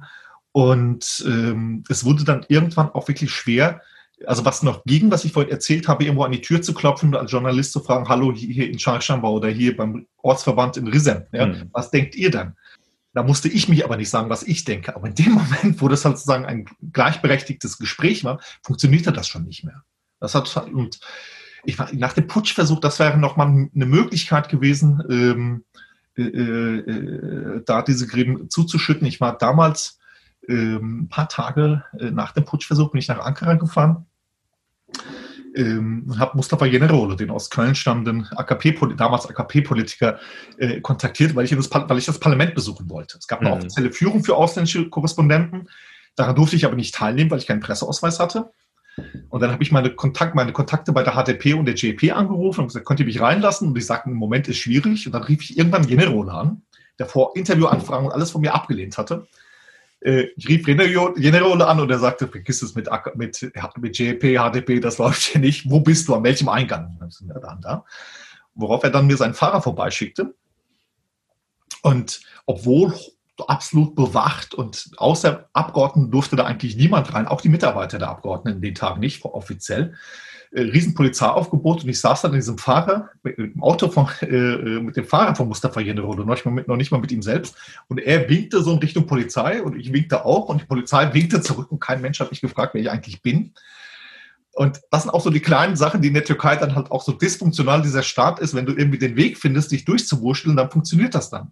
Und Generol hat mich dann in sein Büro empfangen. Wir haben zwei Stunden miteinander diskutiert, auch teilweise auch sehr hart, aber insgesamt sehr äh, sachlich und freundlich. Und dann bekam ich eine Privatführung durch das, äh, äh durch das Parlamentsgebäude, auch durch zu äh, zerbombten Räume und habe dann auch, äh, war dann auch teilweise in Bereichen, in denen die offizielle Presseführung vor gar nicht hin, äh, hinkam. Also da, wo ich hm. wegen meines Presseausweises nicht hin konnte, konnte ich dann auf diesem sehr alarmtrüger Weg, äh, konnte ich mir das auch anschauen. Ähm, am nächsten Tag saßen wir äh, zusammen bei äh, äh Maybrit Illner in der Talkshow und Mustafa Generola hat sofort vom ersten Moment an nicht nur mich, sondern jeden da quasi, ich glaube, der war irgendwie so unter Strom, hat jeden attackiert und ich habe dann immer gesagt, wir haben doch gestern noch in, im Büro noch zusammengesessen. Ähm, ich glaube, diese, diese Verhärtung, äh, ähm, äh, und ich weiß auch von ihm, ich, er hatte übrigens auch, also nach meiner Ver Verhaftung hat er sich sowohl öffentlich als auch, soweit es in seiner Macht stand, auch hin, äh, äh ja, hinter den Kulissen versucht, für mich einzusetzen. Ähm, ich weiß, bei ihm war das halt so aus dem Gefühl heraus, wir reden jetzt alle sofort über die nicht demokratischen Maßnahmen nach dem Putschversuch, aber was dort gelaufen ist, äh, äh diese wirklich sehr blutigen Putschversuch, dieses, dieses Niedermetzen von Leuten, darüber sprechen wir gar nicht. Und ich glaube, das war bei ihm auch so ein Impuls. Also auch da war, und er hat wiederum nicht, nicht gesehen, was ich irgendwie für einen Punkt gemacht habe. Äh, auch von diesen Lynchszenen habe ich da auch berichtet und auch von der Sorge. Damals war es nur eine Sorge, mehr nicht. Äh, dass das Ganze jetzt, dass die Türkei sich endgültig irgendwie alle, alle Gewaltenteilung, alle Rechtsstaatlichkeit, den Rest von Rechtsstaatlichkeit aufgibt. Und er wollte dies, konnte damals vielleicht irgendwie diesen Punkt nicht sehen, weil er auch in diesem Parlamentsgebäude saß, als da bombardiert wurde. Kurz, das war nochmal, ich glaube, die letzte Möglichkeit, wo sie, wo die, ähm, die letzte Chance, wo die, wo die, ja, wo die innergesellschaftlichen Konflikte in der Türkei auch in eine andere Richtung hätten äh, äh gehen können, wo wir das, wo man das zum, zum Anlass hätte nehmen können, einmal durchzuatmen und einander zuzuhören. Und ich glaube, ähm, an dieser, also ich habe mich halt auch an dieser äh, äh an, an, an, ja, ich konnte mich, ich habe mich selber auch dieser, dieser Polarisierung halt äh, äh, nicht entzogen, wie es damals, wo, glaube ich, nur sehr wenige äh, geschafft haben. Ich glaube, er vor, äh, vor, vor, vor drei Jahren oder fünf Jahren hätten wir dieses Gespräch halt nicht führen können. damals über, äh, über Twitter gefetzt. Bis ich dann ja, ja. Also es ist, immer blockiert habe, weil du mir, weil du mir ständig was geschrieben hast und immer dachte, ich komm, ist gut, kannst ja schreiben, was du willst, aber ich muss es mir nicht anhören. Wobei, ja, ja, Dennis, genau. Dennis, ich glaube, da warst du nicht alleine. Ich glaube, äh, Eren ist in der Hinsicht relativ stabil, wenn es darum geht, die Leute auf die Palme zu bringen. Ja, das ist, das ist halt immer so die Dynamik von Social Media und so weiter. Aber ähm, äh, ich glaube, äh, der Punkt ist halt, also es gibt ja bei Facebook so eine ganz interessante Funktion, die ich lange Zeit ignoriert habe. Und zwar bekommt man ja jedes, äh, jeden Tag eine Erinnerung über die vergangenen Postings an dem Tag. Mhm. Und dann gucke ich mir immer so, äh, habe ich mal einfach mal ein paar Mal mal mir den Spaß gemacht und äh, so die Postings von 2014, 15, 16 und so weiter jetzt am 6. Oktober mir äh, angeschaut oder, oder 5. Oktober ist ja heute. Äh, und dann, wenn ich mir dann manchmal so ähm, durchlese, was ich damals irgendwie auf Facebook gepostet habe, 2015, 16, da gibt es schon Momente, wo man sich, äh, wo so, wo so ein Fremdschamgefühl kommt. Also wo man denkt, was für ein Bullshit hast du damals eigentlich geschrieben? Also mit dem Blick von heute, mhm. wo ich mir denke, ich meine, gerade so Gezi-Demonstration, da habe ich äh, eigentlich schon auf Facebook, Twitter und so weiter immer halt so diese übertriebene Polizeigewalt und so weiter kritisiert. Aber mit dem Blick heute auf die Geschehnisse, ist das weichgespülte äh, Kacke am Ende, weißt du, wo ich denke, ja, was für übertriebene Polizeigewalt und so weiter. Also da, da musst du dich doch, da hättest du dich doch viel klarer positionieren müssen. Aber ich glaube, was in der Zeit bei vielen Türkeistämmigen, gerade auch der jüngeren Generation, so aufgestoßen ist, ist, dass die ja fast die gesamte deutsche Medienlandschaft sich auf dieses Thema gestürzt hat dass das äh, eigentlich alles dominiert hat. Die Talkshows, die Titelseiten und da gab's die Spiegel-Sonderausgabe, glaube ich, in Deutsch-Türkisch und so weiter. Das war, glaube ich, auch bei Gezi. Ähm, also das war, glaube ich, hat, hat bei vielen für so bestimmte Reflexe äh, gesorgt. So nach dem Motto, äh, ich muss jetzt irgendwie so, so ein Verteidigungsreflex. Ich gehörte zwar nicht zu denen, aber ich hatte so zum Beispiel bei dir, Dennis, manchmal so das Gefühl, gerade auf Twitter, du bist äh, gerade auf irgendeiner Demo, du hast wieder äh, eine Portion äh, Pfefferspray äh, abbekommen und äh, so mit tränenden Augen twitterst du noch und so. Also ich hatte so, ich hatte so, so diesen Reflex, okay, was ist der? Ist er jetzt Journalist oder Aktivist und so? Ich habe mich da ein Stück weit so irgendwie so ein bisschen dich äh, versucht, so ein bisschen anzupieksen, so ich kann mich nicht genau erinnern, was da anders war. Und du hast halt so reagiert, wie du halt immer so reagierst, was ich auch nachvollziehen kann auf Twitter. So, ähm, äh, ich habe früher eher so die Auseinandersetzung auf Twitter ges gesucht, aber mittlerweile ignoriere ich den ganzen Müll halt auch. Ich twitter so meine Sachen und so, aber wenn jetzt irgendwie jemand dumm ankommt mit so Sticheleien und so, dann ignoriere ich das eher. Und das ist, das hat sich, glaube ich, also du warst in einer emotional in einer ganz anderen Situation, was du ja auch am Anfang unseres Gesprächs heute ja auch geschildert hast, was für Dinge du dort erlebt hast. Das sind ja schon heftige Geschichten, Anschläge, Opferfamilien, äh, Blut und Tränen. Und ähm, ich glaube, das, das kann man dann hier, wenn man in Deutschland in seinem mit einem Smartphone am, am, am Café sitzt und äh, sich anschaut, was Dennis Yücel gerade aus Istanbul twittert, ja natürlich überhaupt nicht nachvollziehen.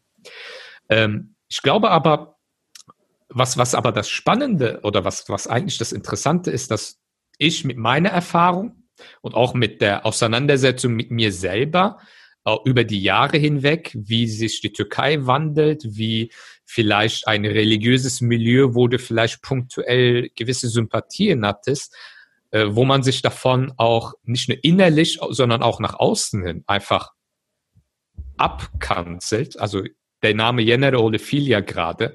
Äh, ich kenne ihn ja auch äh, relativ gut. Ich bin ja auch in Köln und er ist in Köln.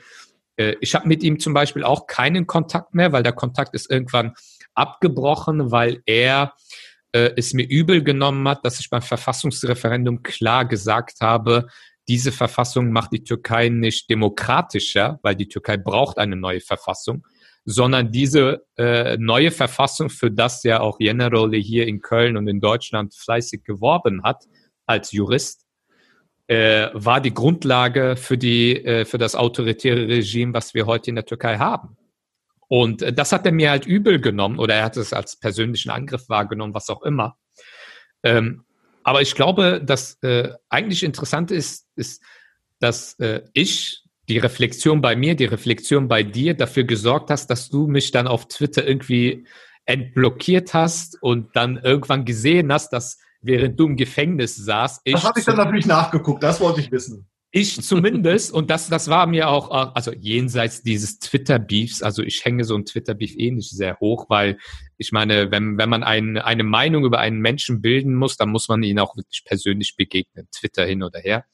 Äh, aber für mich war es selbstverständlich, ne, als äh, die, da, deine Geschichte dann ähm, äh, kam, deine Verhaftung und, und äh, was sich ja lange hin, hingezogen hat. Und äh, da war es für mich selbstverständlich, jenseits deiner politischen Gesinnung, jenseits deiner religiösen, äh, äh, ob du religiös bist oder nicht, oder welche Religion da oder überhaupt, das ist für mich vollkommen irrelevant, sondern äh, da ist ein Unrecht und da ist es für mich selbstverständlich, dass ich mich dazu halt auch solidarisch verhalte, auch wenn Leute aus äh, meinem Umfeld, Community, das mir natürlich übel genommen haben, so nach dem Motto, wie kannst du denn mit der, der Reis hat doch gesagt, das ist ein Agent, ein Terrorist. Wie kannst du dich dann mit ihm solidarisch erklären? Willst du dich jetzt auch bei der jüdischen Medienlobby oder in bestimmten Kreisen jetzt einschleimen oder so?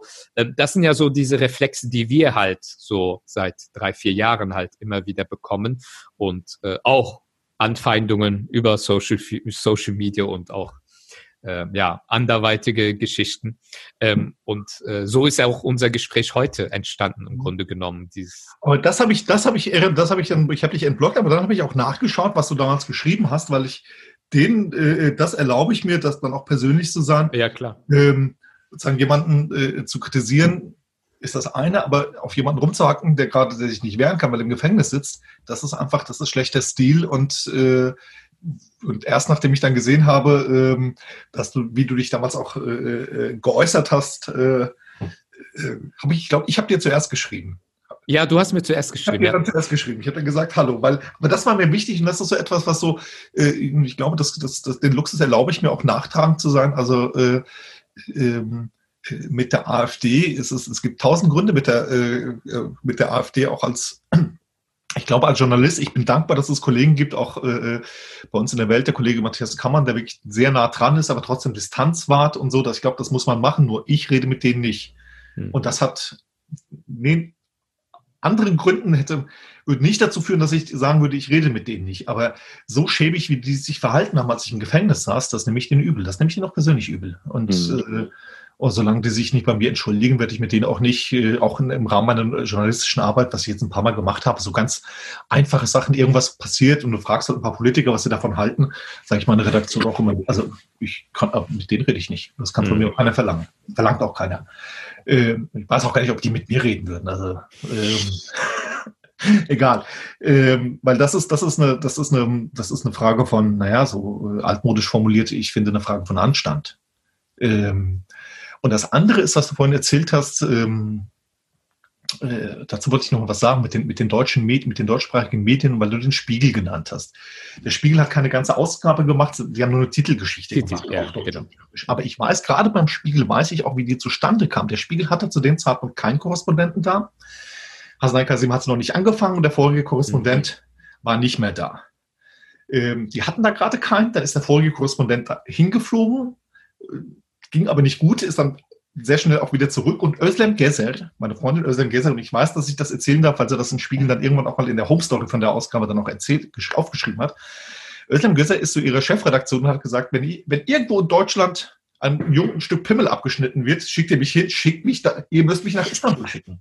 Das war aus einem ähnlichen Impetus wie bei, äh, äh, wie bei, wie ich für die dann, ich bin ja gar nicht für die Taz dahin, ich bin dahin und habe dann, weil ich für die Taz damals gearbeitet habe, für die Taz mhm. geschrieben. Özlem Topçu die Zeit hatte zu der Zeitpunkt es war schon beschlossen, dass sie die Korrespondenz in Istanbul äh, abstellen, aber der Kollege Thumann war, war in Istanbul, hatte sich aber gerade das Bein gebrochen, den Fuß gebrochen, irgendwie sowas. Der konnte da nicht hin. Özlem ist dann halt wieder aus ähnlichen Gründen, ist Özlem auch dahin. Also, dass diese, dass das Interesse der und die Anteilnahme der deutschen Medien auch gerade auch von Leuten getragen war, also die dann wirklich die Berichterstattung von vor Ort gemacht haben. Wenn Özlem Gezer in dem, äh, in dem Punkt, wenn die nicht zur Chefredaktion gegangen wäre und die wirklich, die hat davor und danach, die hat, die hat sich nie mit der Türkei beschäftigt. Das war nicht, nicht ihr Thema, auch ist es auch nicht. Aber ich meine, damals wollte, wollte sie mhm. hin äh, sie hat das da verlangt, dass, dass der Spiegel sie da hinschickt und ich habe in den Tagen mit ihr sehr eng, äh, wir, haben öfter, wir waren öfter Tag und Nacht äh, äh, zusammen unterwegs im Büro. Der Spiegel hatte so ein, Taz hätte sich das nicht leisten können.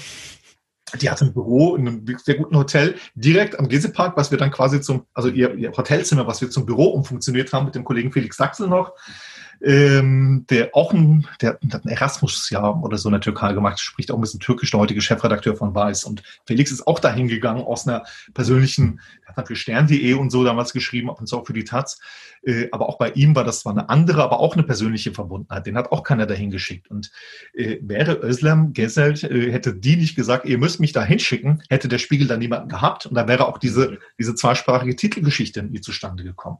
Also diese ganzen Theorien, die in der Türkei gerade über diese Spiegelgeschichte ja, dann ja, verbreitet wurde, dass da die Lufthansa und was weiß ich, nee, das war Özlem Gezer, der gesagt hat, ich will da hin und ihr schickt mich da jetzt hin.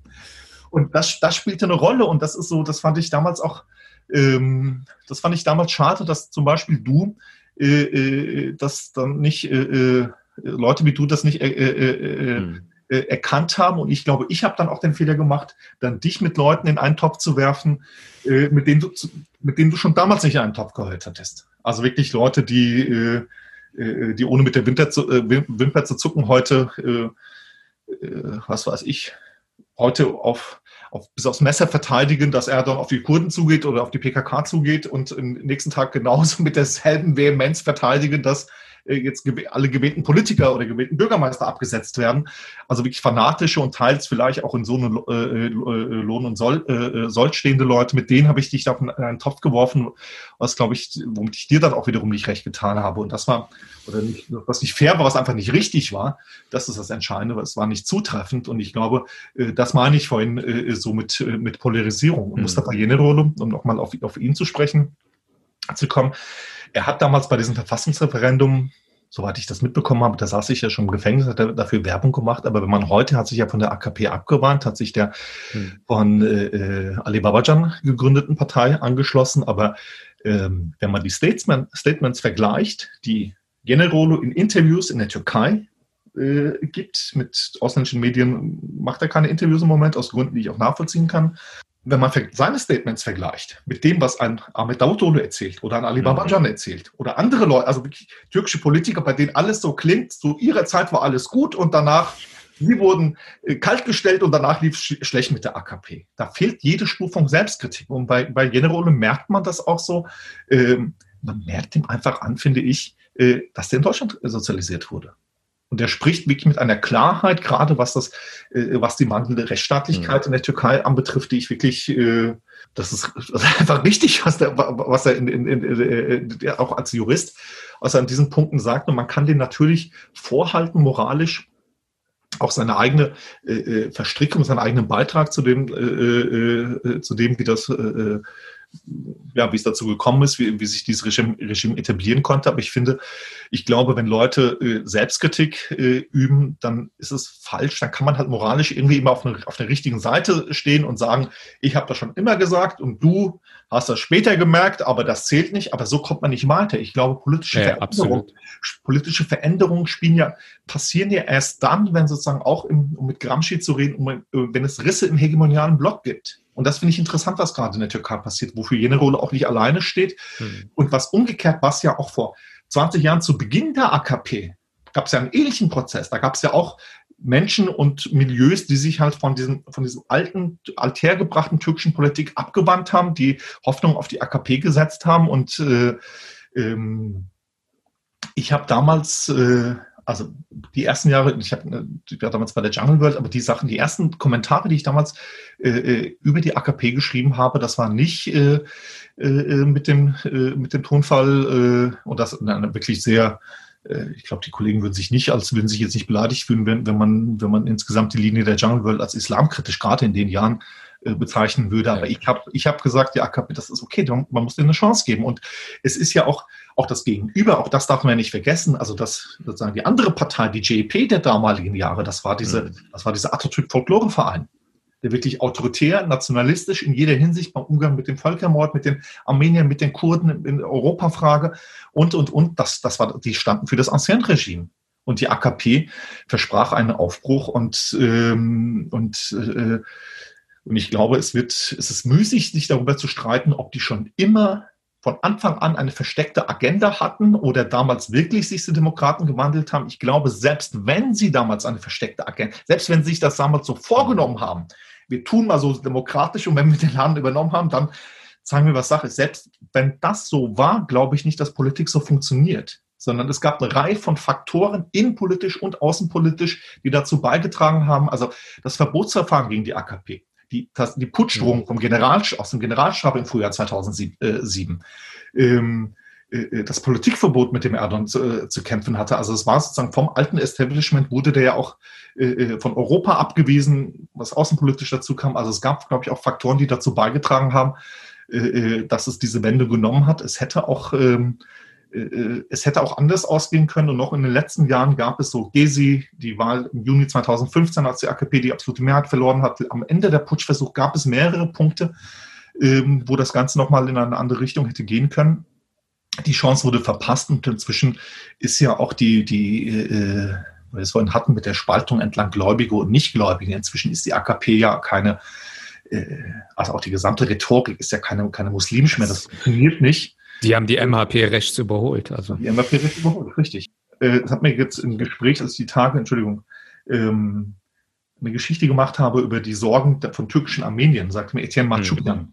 der ja lange mhm. Zeit einer der Liberalen war. Er war nicht nur einer der vielen Liberalen, die die AKP wohlwollend begleitet haben, sondern zu einem Zeitpunkt, nämlich nach Gezi, als sich alle anderen abgewandt haben von der AKP, mhm. stand Matschukian noch immer irgendwie hat er sich nicht abgewandt. Also er war kein Propagandist, äh, aber er hatte sich nicht abgewandt und er sagte mir neulich in einem Interview, ähm, die Religion funktioniert halt nicht mehr als Kit, als gemeinschaftsstiftende Kit. Dafür haben sich die Lebenswelten auch von religiösen Menschen zu sehr auseinanderdifferenziert. Ähm, das funktioniert nicht mehr. Aber was noch funktioniert, so oberflächlich diese Ideologie auch ist, äh, es funktioniert der, National äh, der Nationalismus. Und ich glaube, er hat mal das vorhin auch gesagt, hast, du weißt nicht, ob ich religiös bin. Ich bin nicht religiös. Also bin ich einfach nicht, kein bisschen. Aber wenn ich religiös wäre, dann würde ich mir wirklich äh, Sorgen äh, machen, weil was, was dieses Regime ja auch wirklich äh, zu den vielen Sachen, die die kaputt gemacht haben, in einer Weise kaputt gemacht haben, wie die Türkei, die türkische Republik in ihrer jetzt auch nicht so, äh, ähm, äh, auch immer sehr wechselhaften Geschichte. Aber die, äh, so kaputt waren viele Sachen nie zuvor.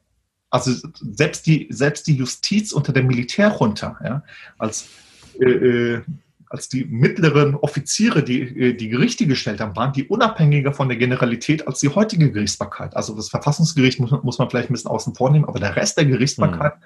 es kommt in einer Weise der politischen Führung unterstellt, wie das noch nicht mal zur Zeit der Militärjunta der Fall war. Das sieht man ja auch gerade. Die Diplomatie ist so derart auf den Hund gekommen. Also selbst Botschafter, Botschafter, ja, äh, betätigen sich heute als Twitter-Trolls. Der gesamte, quasi die gesamte Staatsapparat ist irgendwie vertrollt. Ja. Ähm, nach dem Putsch 1980 wurden 150 Akademiker entlassen. In den letzten Jahren waren es über 5000, wenn ich die Zahl richtig in Erinnerung habe.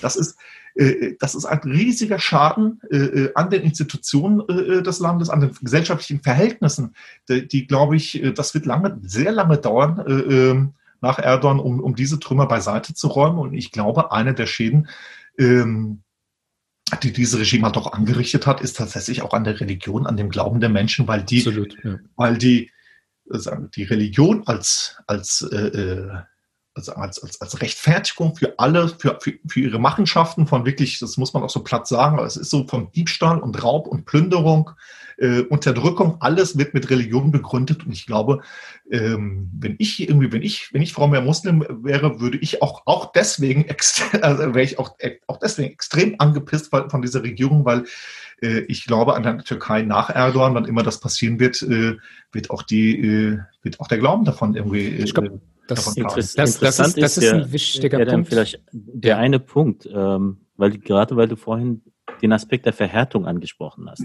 Ich denke, das war auch etwas, was wir besonders hier gespürt haben. Nicht in dem Ausmaß, wie du es letztendlich ausbaden musstest in der Türkei, kann man gar nicht vergleichen. Aber gerade dieser Aspekt der Verhärtung ähm, ist auch etwas gewesen, mit dem wir auch in, unseren, in unserer Community hier mit Gese und nach Gese ähm, doch massiv zu tun gehabt haben. Also ich selbst, ich kann mich noch an einen Ausspruch äh, erinnern, den ich damals in der IGMG-Zentrale von mir gegeben habe, äh, in dem Sinne, auf den Geseplatz würde ich gehen, auf, auf den Taximplatz wäre ich wahrscheinlich nicht gegangen, weil mir einfach der Ausstreitungsaspekt äh, doch eher zuwider ist.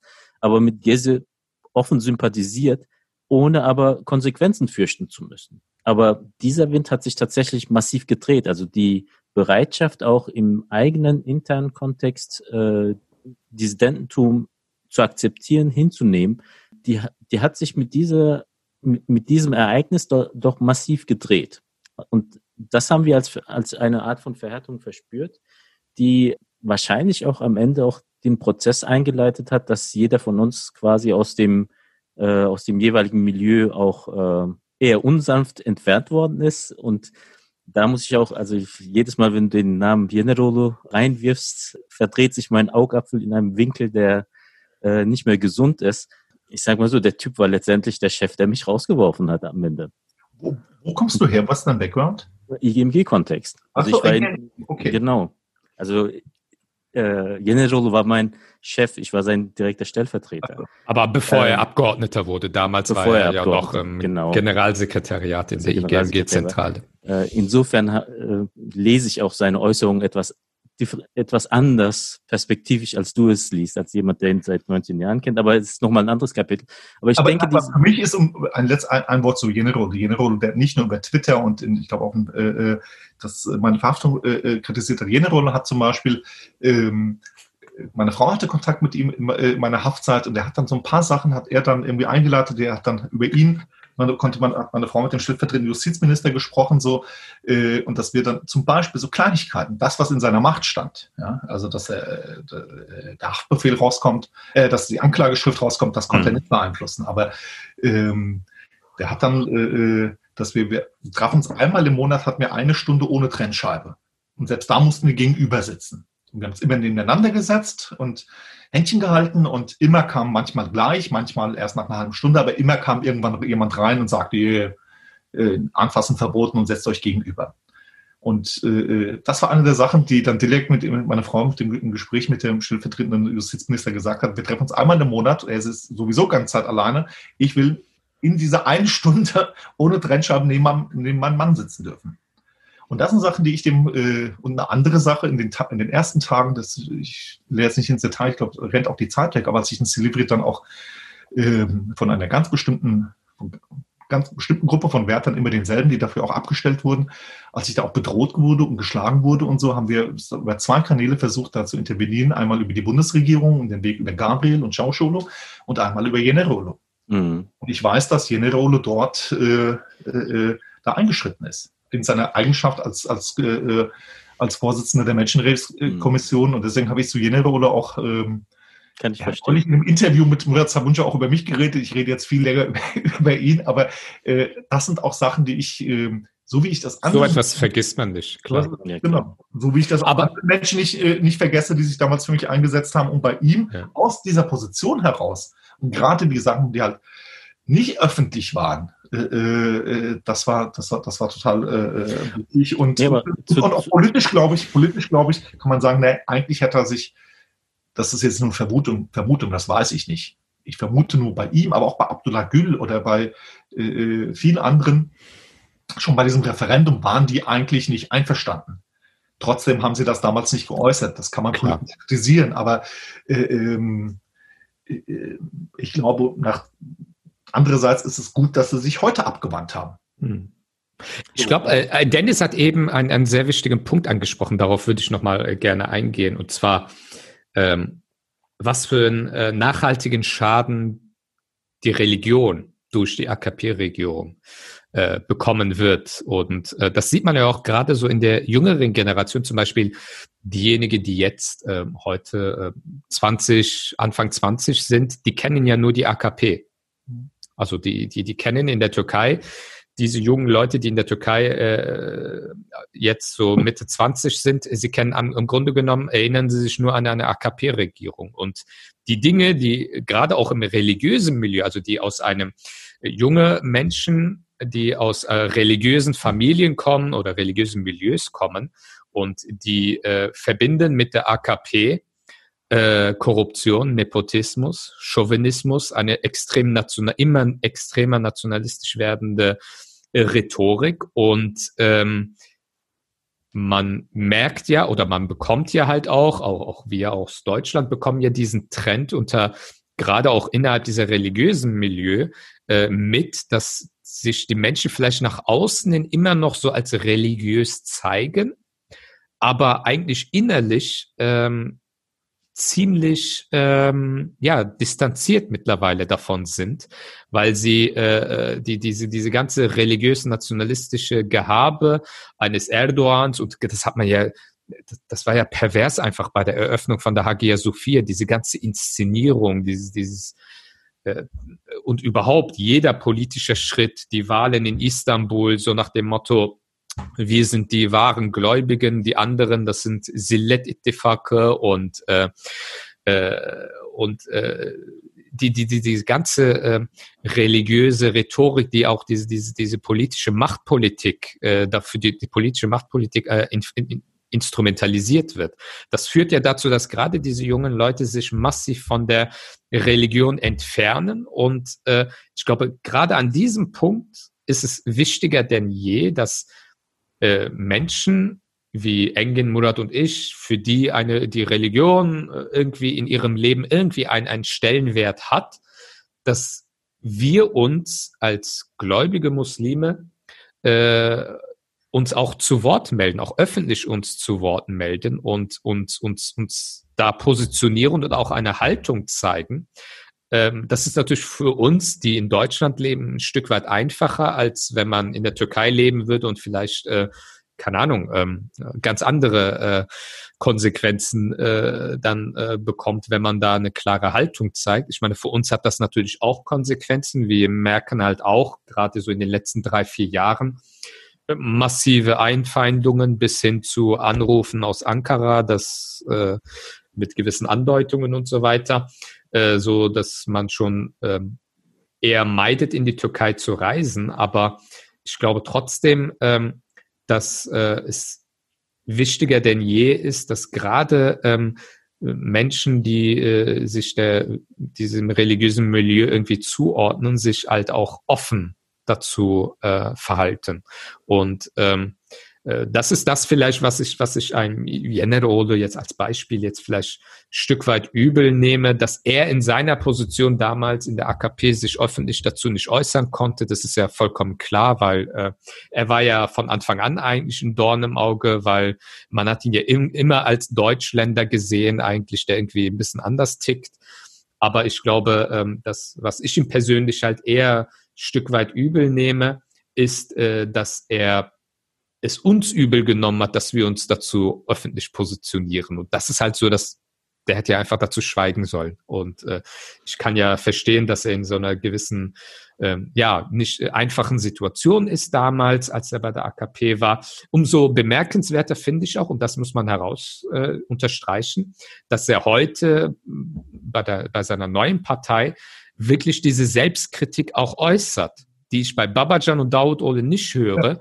Und was mich halt wundert, dass ein Machtschubjan, den ich eigentlich sehr schätze, immer seine Schriften immer verfolgt habe, auch in den Jahren davor, dass er sich äh, Daud Oles Partei anschließt. Das habe ich echt nicht nachvollziehen können, weil Daud Ole ist für mich eine AKP-Light, der nicht nur ansatzweise irgendwie äh, kritische Selbstreflexion bisher überhaupt an den Tag gelegt hat. Kann das nicht, aber in seinen äh, äh Attacken gegen Erdogan hat Dauto nicht am Anfang.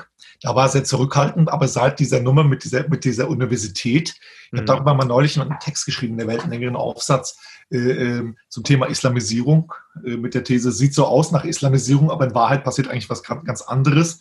Äh, und ich habe das nicht nur auf die, wovon du vorhin auch gesprochen hast, junge Leute aus den äh, muslimischen Milieus, äh, gerade aus den städtischen, auch wohlhabenden, wohlhabenderen Milieus sich abwenden, sondern eine der Sachen, die ich sehr bezeichnend fand oder finde, ist diese Sache mit der Schere-Universität, die ja angetreten mhm. war mit dem Anspruch, ähm, wir machen vor allem, wir machen eine gute Universität, aber wir machen auch eine Universität, äh, äh, die jetzt natürlich nicht nur für Gläubig, aber schon so einen gewissen Zuschnitt hat und mit der, äh, die mit, mit sowas wie Otty, mit mhm. der amerikanisch-liberalen und der marxistischen Tradition auch mithalten kann. Und die Schere-Universität zu schließen, um auch, also auch, da, ist auch so ein Zeichen dafür, so, wir haben diesen Anspruch auch gar nicht mehr. Wir regieren hier mit der Polizei und mit Vetternwirtschaft, aber ein Anspruch, sowas wie um, um äh, in intellektuellen Diskursen mitzuwirken. Den, den haben wir gar, den, äh, den, haben wir nicht mehr. Und seither, äh, äh, Dautolo spielte da auch eine wichtige Rolle. Und seit dieser Schließung, ich glaube, das hat er dann persönlich übel genommen, hat der Dautolo und Hörs eine Härte, sehr viel, sehr, sehr viel härter, was, was die Kritik an Erdogan anbetrifft, mhm. als,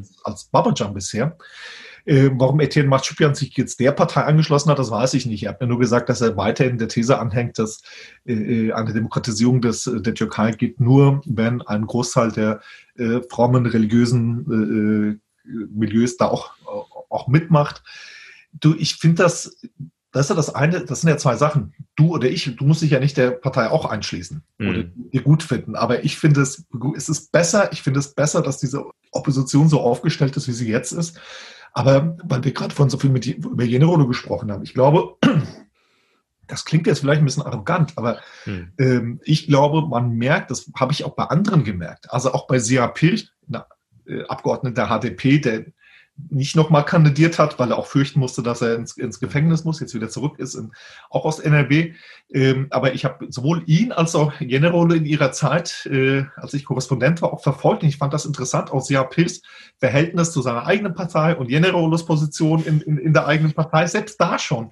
Ähm, war schon bei beiden irgendwie so ein Einfluss äh, äh, zu merken. Ich will jetzt nicht sagen deutscher Einfluss, sondern Einfluss äh aus einer, äh, äh, ja, in, einer, äh, in einem Land aufgewachsen, sozialisiert zu sein, in dem halt äh, äh, bei allen Mängeln hier aber doch die Demokratie irgendwie ein bisschen besser funktioniert als, als in der Türkei. Und das hat äh, ich glaube, das würde der Türkei gut tun, wenn da ein paar mehr, äh, äh wenn da ein bisschen mehr Einfluss von außen äh, äh reinkäme. Die JEP hatte keinen aus, aus, aus Deutschland, aber die hatte mit Shafak äh, Pape jemanden, hm. einen Großteil ihres Lebens in der Schweiz verbracht, hatte auch Shafak, äh, die ich persönlich auch gut kenne, und ihr Verhältnis und, und ihre Position in, in, in der JEP. Das waren, das fand ich, das waren interessante Leute. Ähm, und ich glaube, das würde, äh, das wäre natürlich nicht die, die Diaspora wird natürlich nicht die, die Politik, äh, die türkische Politik retten, ganz äh, bestimmt nicht, aber äh, ein paar Leute mehr, und zwar in allen Parteien, die irgendwie ähm, ja, so, so ein bisschen geübt sind in demokratische Umgangsformen, ähm, sind, äh, würden vielleicht nicht äh, schlecht tun, aber gut, es gibt auch keine Garantie. Osan Jeon stammt auch aus Deutschland. Den kenne ich noch aus einem autonomen Kulturcafé in Rüsselsheim 1988. Ich, ich wollte gerade sagen, es passiert ja momentan eher das Gegenteil. Also diese Erzählung noch von ein paar Jahren, ähm, dass gut ausgebildete türkeistämmige Menschen in die Türkei zurückkehren oder erstmals in die Türkei umsiedeln. Ähm, dieser nee, Brand, das war kein Zurückkehren, sondern mit einem ja, deutschen Pass in der Tasche sicher. hingehen und ja, klar. gucken. Deshalb habe ich mich auch korrigiert, ne? erstmals in, in, die Türkei übersiedeln. Ähm, aber dieser Brain Drain findet ja eher in die entgegengesetzte Richtung jetzt statt. Dass alle Menschen, die die Lebensbedingungen in der Türkei nicht mehr ertragen können und die Möglichkeit haben, das Land zu verlassen, das ist ja auch keine Selbstverständlichkeit, ähm, die bilden ja zum Teil auch hier in Deutschland eine neue oder sich neu formierende türkeistämmige Community. Wie, wie erlebst du diese Szene zum Beispiel auch in Berlin? Wie erleben was? Ähm das ist, äh, ich glaube, je nach, das ist sehr unterschiedlich, glaube ich. Also auch je nachdem, was für, was für, für, was für Jobs die Leute haben, was für eine Ausbildung die haben. Du kannst als, was weiß ich, als Grafikdesigner oder als Chirurg kannst du quasi überall arbeiten, weil da reichen ein paar Happen Sprachkenntnisse oder Englisch oder so. Als Journalist kannst du nicht überall arbeiten. Als Anwalt kannst du auch nicht überall arbeiten. Also ich glaube, das ist sehr unterschiedlich. Das hängt sehr davon ab, äh, äh, ja, welche Lebenssituationen die hier reinkommen, wie das dann beruflich aussieht. Ähm, und es sind ja auch einige von den Leuten, auch teilweise Leute, die ich auch kenne, die auch schon, die nach Deutschland gekommen sind und in den letzten Jahren auch schon, und, und dann auch wieder zurückgekehrt sind, weil sie es hier einfach nicht ähm, mit dem, was sie konnten, mit ihren beruflichen Qualifikationen, das hat ja auch eine Frage von sozialem Status und so. Ja. Äh, und wenn, wenn dir in der Türkei kein Knast und was weiß ich was droht, dann ist dann halt ja, stellt sich irgendwann auch die Frage, ob du wirklich hier äh, irgendwie die Scheißjobs machen willst, die äh, die hier äh, die Generation unserer Eltern irgendwie vor 50 mhm. Jahren gemacht haben, oder ob du lieber deiner Qualifikation und deinen Fähigkeiten entsprechend dann nicht lieber doch in die Türkei gehst. Also ähm, aber es ist insgesamt ist es natürlich, ist das für die Türkei natürlich eine wirklich, äh, das ist tragisch. Das ist echt tragisch. Äh, äh, anders als vor zehn Jahren. Es gab eine gewisse Auswanderung, gab es immer aus der Türkei, aber vor zehn Jahren gab es halt nicht nur, nicht nur Türken aus der Diaspora, sondern auch andere Ausländer, ja, die es einfach cool fanden, in Istanbul zu. Also ich erinnere mich an, ich glaube, es war, es war Italien, glaube ich, so die coolste Stadt der Welt und so. Istanbul war so zwischen 2005 und 2010 ungefähr äh, hatte Istanbul diesen Ruf und es kamen Leute, auch, auch andere. Also ich habe in Istanbul auch hoffentlich Leute kennengelernt, die überhaupt keinen türkischen Bezug hatten, sondern wie halt im Weg jeder Metropole der Welt, wo du halt auch Leute triffst, die äh, von woanders herkommen. Selbst aus Griechenland. Was jetzt so eine Weltstadt, und zwar nicht nur die, nicht nur die, die gab es natürlich auch, die armen Schlucker, die in der Türkei, die Flüchtlinge, die wirklich, mhm. äh, äh, die da echt die Scheiße behandelt werden. Ähm, äh, äh, und nicht nur die Syrer, sondern auch die äh, Menschen, die schon längere Zeit da leben, aus afrikanischen Ländern oder so auf dem Weg nach Westen, nach Istanbul gestrandet sind, sondern ich meine jetzt eher so die urban, gut ausgebildeten Leute, die irgendwie coole Jobs hatten in Istanbul und das gehört einfach zu jeder, das hast du in jeder Weltstadt und auch das macht etwas auch zu einer Weltstadt und das hattest du in Istanbul und das ist, glaube ich, ähm, ich bin ja selber seit drei Jahren nicht mehr da, aber was ich so von Istanbul mitkriege, ist das, ähm, ist das leider sehr, ja, ist davon kaum noch was übrig. Ich meine, dein Schicksal in der Türkei ging ja einher mit einem Zitat Erdogans, ähm, in, dem er sinngemäß sagte, wir werden es nicht mehr dulden und äh, stillschweigend hinnehmen, dass diese ganzen Agenten und Terroristen in Europa über die Türkei herziehen und ihre ähm, feindlichen Gesinnungen gegenüber der Türkei ausleben, aber dann in die Türkei kommen und sich frei in den Städten bewegen und an die Strände legen und sich in unserer Sonne ahlen. So gemütlich werden die es hier nicht mehr haben. Und ähm, an, an dir ist dieses Exempel ja mit auch statuiert worden, was jemandem drohen kann, der aus Europa in die Türkei kommt, sich aber dort nicht in Anführungsstrichen zu benehmen weiß oder eben auch in den Ursprungsländern ähm, türkeikritisch gewesen ist. Und das beeinflusst eben auch viele Menschen hier. Wir, wir drei sind ja auch äh, in einem Atemzug mit äh, Agenten und, und feindlichen äh, Mächten genannt worden. Und man macht sich natürlich Gedanken, wenn man sieht, dass jemand wie du, der seinen Job macht und ähm, der nun wirklich aus einer rationalen Perspektive keine Rechtfertigung, keinen rechtsstaatlichen Grund liefert, inhaftiert zu werden und ein Jahr lang als Geisel sozusagen äh, der AKP gehalten zu werden, ähm, dass es so jemanden treffen kann, äh, macht es greifbar und, und real, diese, dieses Bedrohungsszenario, dass, äh, wenn man es wagt, in die Türkei zu reisen, dass einem eben aus völlig irrationalen Gründen auch solche Konsequenzen drohen können. Und ähm, ich, ich finde das sehr schwierig, weil es auch den Diskurs hier in, in Deutschland ja beeinflusst, ähm, wie man sich äußert, unter wem man sich äußert, unter welchen Kreisen man sich wie äußert und die Befürchtung haben muss, dass das, was man hier sagt oder postet, äh, seinen Weg über bestimmte Kanäle in die Türkei findet. Ja, über die, über die Denunziations-App. So ja. kommen ja, ich war ja ein Fall, der auch öffentlich, also auch sozusagen von beiden Seiten äh, äh, auf beiden Seiten hochrangig behandelt wurde auf Regierungsebene und öffentlicher Fall und so. Es gibt ja auch die äh, äh, Leute, die auf Facebook irgendwas gepostet haben und dann mhm. von was weiß ich, Arbeitskollegen oder Nachbarn oder so, der auf Facebook befreundet ist, dann denunziert wurden und auch dann verhaftet wurden und die kein öffentliches Thema waren. Also diese Geschichten gibt es ja auch im Vergleich dazu, war ich ja äh, naja, teils in einer privilegierten äh, äh, Situation, weil die Bundesregierung und die deutsche Öffentlichkeit hinter mir stand, zum Teil aber auch in einer benachteiligten Situation, mhm. weil ich direkt Tayyip Erdogan gegen mich hatte. Also, aber so oder so war es eine andere Situation. Ähm, als, als Menschen, die äh, vielleicht genauso lang oder ein bisschen kürzer oder ein bisschen länger äh, gesessen haben und ohne, ohne die äh, Anteilnahme der Öffentlichkeit. Aber äh, zum Thema äh über die Türkei herziehen. Also mir würden aus dem, aus dem, aus dem sofort zehn Leute einfallen, euch vielleicht auch, ähm, die keine Türken sind, keinen türkischen Background haben, aber die irgendwie in den letzten Jahren, die die Türkei gut kennt, die Türkisch können, die teilweise da sogar gelebt haben, die wirklich diese, mhm. dieses Land irgendwie sich immer in dieses Land verliebt haben und die heute nicht mehr in die Türkei gehen.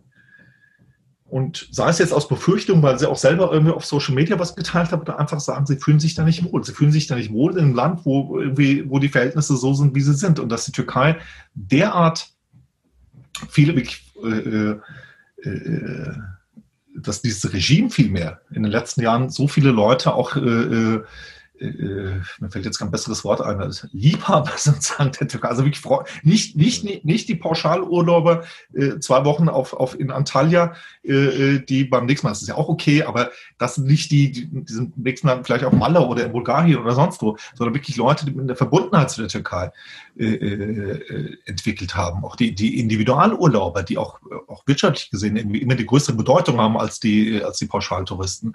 Und davon hat man, äh, haben die echt viele verschreckt. Ich habe ein Jahr nach meiner Freilassung habe ich ein Jahr in Italien gelebt und das war wirklich so ein Klassiker-Dialog, wo ich die Leute nicht auf der Straße erkannt habe, aber Viele waren irgendwann schon mal in der Türkei und sagten dann Erdogani? No, no, Erdogani. Mein Italienisch reicht leider.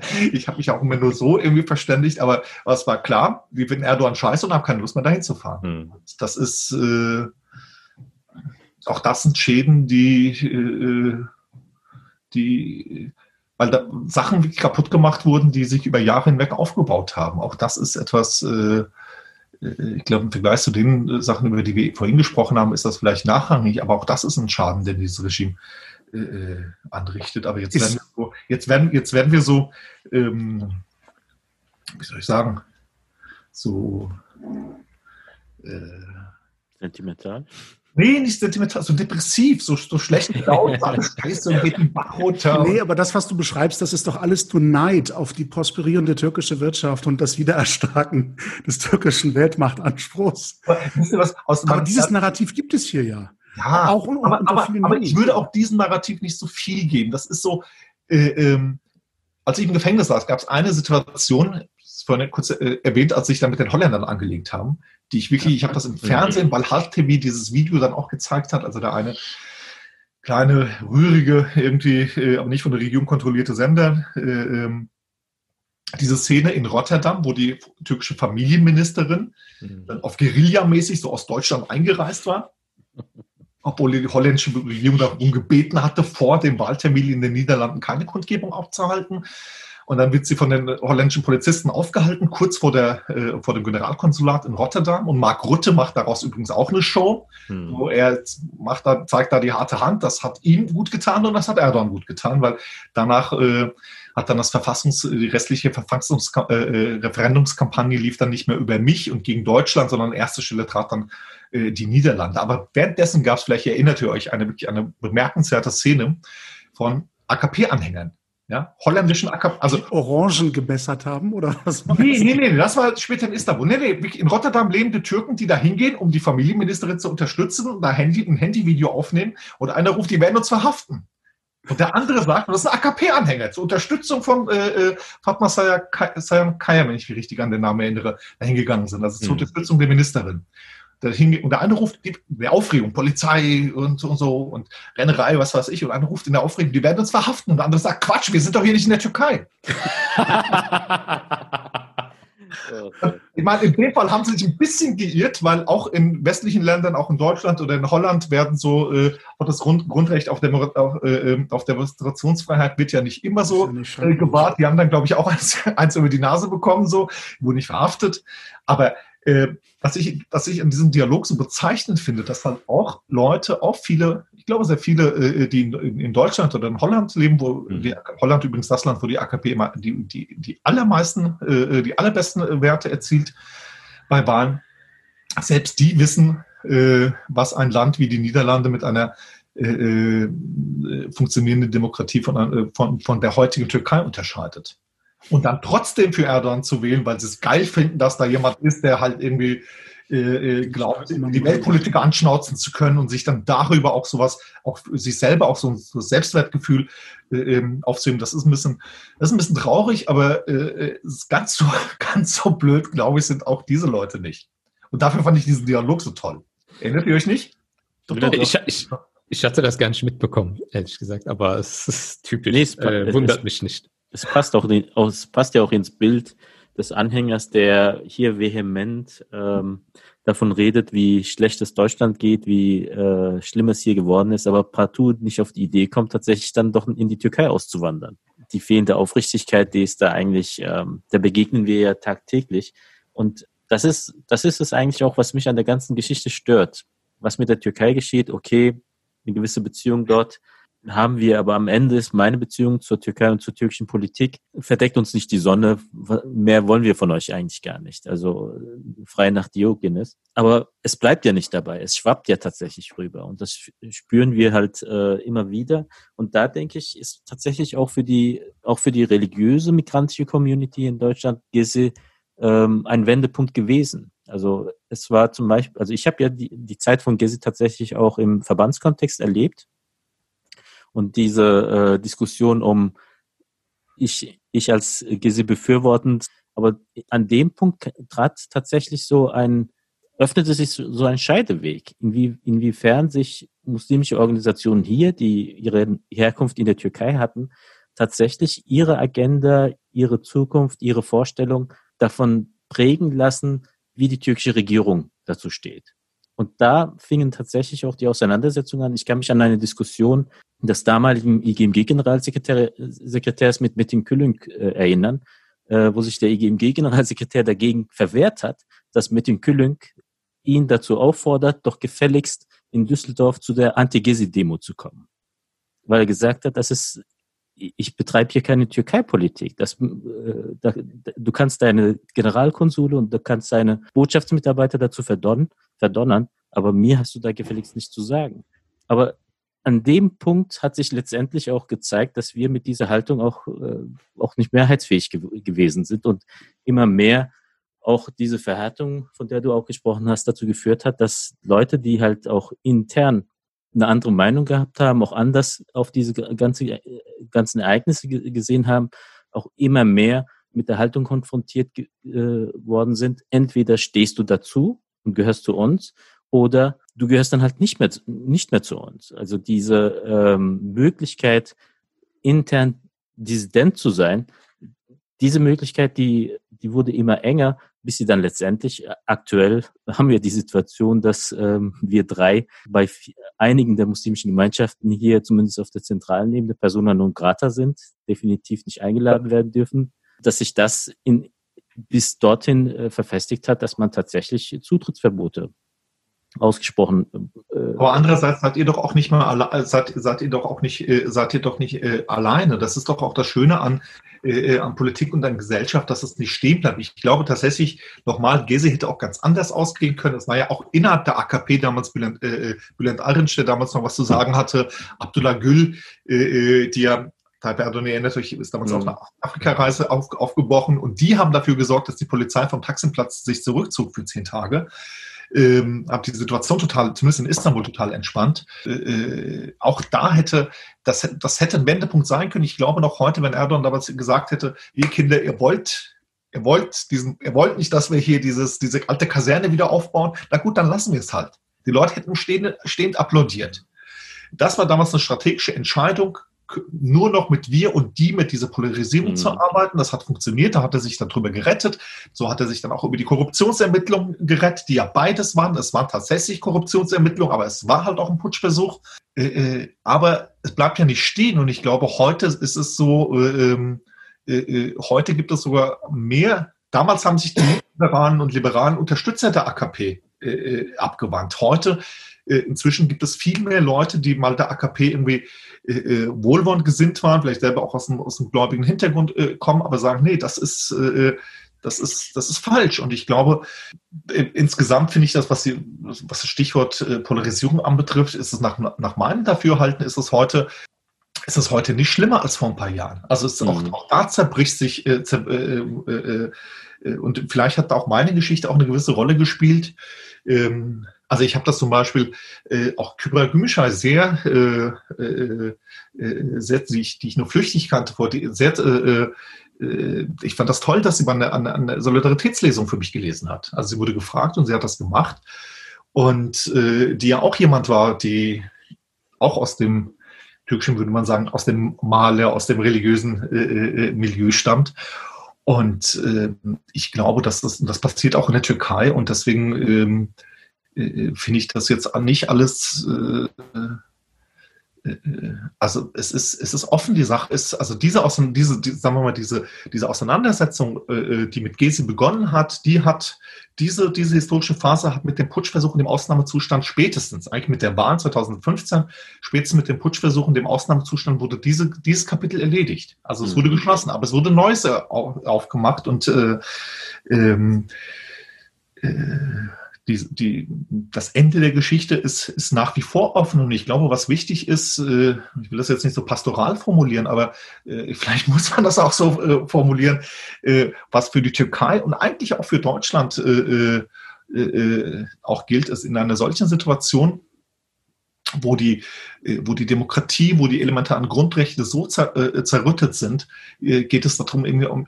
an, sich auf einen Minimalkonsens zu, zu verständigen, äh, äh, ja, wie man zusammen in dem Land, vielleicht auch in diesem Land hier, äh, miteinander leben kann. Und deswegen, vielleicht auch deswegen, vielleicht ist es auch so eine Altersmildheit oder so, aber auch deswegen habe ich mich, mache ich auch sonst in keinem so gut wie gar nicht mehr irgendwelche Twitter-Beefs, weil ich nicht glaube, dass es darum geht, Recht zu behalten und irgendwie ein paar Likes zu bekommen von Leuten, sondern ähm, die Frage ist, äh, äh, äh, wie wir in einem Land oder in Ländern zusammenleben, auch Menschen, die miteinander nicht so viel gemein haben. Ja? Mhm.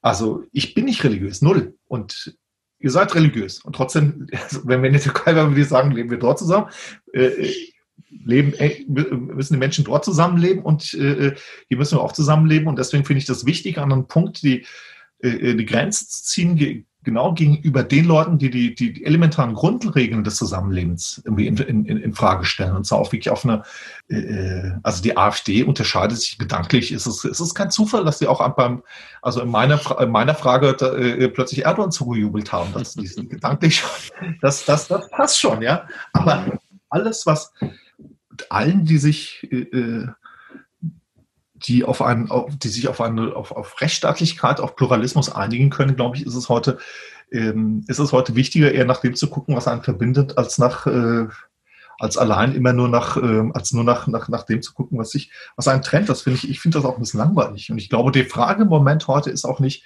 und es geht auch darum anders. Es geht auch darum, ich habe vor zehn Jahren habe ich Texte geschrieben, die ich heute so nicht mehr schreiben würde. Und zwar nicht aus inhaltlichen Gründen, sondern weil ich damals das Gefühl hatte, es herrschte in Deutschland so eine, so eine Schwermütigkeit, die Merkel-Jahre, überall war Konsens und alles war gleich und so. Und äh, alle waren einer Meinung und ich schrieb irgendwie auch mit einer, auch polternd dagegen an, was ich heute in einer Situation, wo der politische Diskurs auch in Deutschland irgendwie so eine, so eine Verrohung entgegengeht, glaube ich, ist es heute, ähm, ist das heute nicht irgendwie aufklärerisch oder so, äh, loszupoltern, sondern einen Gang tiefer zu schalten. Nicht, nicht, nicht bei den inhaltlichen, bei, nicht bei den Essentials, sondern einfach in der, äh, in der Tonlage. Äh, und, und ich glaube, das ist auch, äh, das ist auch der Weg, wie die Türkei aus der Scheiße da rauskommt, weil das, das Erdogan irgendwann wird dieses Regime, ob Erdogan das selber noch erleben wird oder nicht, das weiß ich nicht, aber äh, dieses Regime wird, äh, äh, hat seinen Zenit längst überschritten. Aber ich bin mir nicht sicher, ob, ob das, was danach kommt, besser sein wird. Und ich glaube, die, die, und die Frage, was danach kommt, das, das entscheidet sich, ähm, das entscheidet sich heute und das spielt auch wichtig, das spielt eine wichtige Rolle, wie sich Europa äh, äh, äh, jetzt verhält, aber es spielt auch eine, äh, eine, Rolle, wie die, wie all die sehr, sehr unterschiedlichen oppositionellen Milieus, wie die zusammenkommen und auch welche Grund, Grundlagen gibt, auf die man sich einigen kann.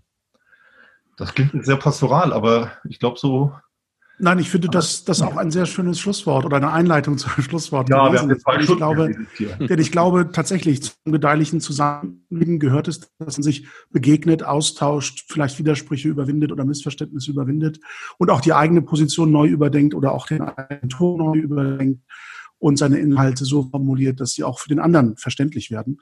Und deshalb mein und unser ähm, ausdrücklicher Dank, dass du über viele Unterschiede vielleicht hinweg bereit warst, dich mit uns äh, in dieser Podcast-Folge zu treffen und auszutauschen. Ähm, wir haben viel Neues gelernt, glaube ich, und, viele interessante Eindrücke auch über dich jetzt erfahren, über die Türkei, über die politische Landschaft, aber auch über dich als Person. Und ich hoffe, dass es uns mal möglich sein wird, hier trotz Corona-Phasen diese Begegnung auch in Natura mal nachzuvollziehen oder vielleicht sogar mal in Istanbul auf einen Kaffee zu viert uns treffen zu können, wenn die Zeiten und die ähm, äh, gerichtlichen gerichtlichen Situationen vielleicht dort anders sind irgendwann. Das ist ähm, bei mir keine gerichtliche Situation. Bei mir ist nicht die Frage anders als bei Jan Dündar. Äh, da hat er ja wirklich auch eine irrationale, irgendwie eine Form von Blutrache ja. rausgemacht. Äh, äh, äh, aber bei mir ist die Sache ja anders. Äh, bei mir hat er sich ja festgelegt in einer Weise wie bei keinem anderen, solange ich in diesem Amt bin, kommt er nicht raus. Wird er nicht ausgeliefert. Und dann, genau, und dann hat er mich und hat mich, hat er danach nie wieder über mich gesprochen. Ja. Äh, ich glaube, soweit ich das so bei Social Media mitbekommen habe, hat es zumindest vielleicht mehr in der Türkei als in Deutschland, aber äh, zumindest ein Teil seiner Anhänger haben wir auch danach gefragt, wie was jetzt, wenn er, wenn, wenn er ein Agent Terrorist ist, wieso lassen ja, wir den laufen? Ja?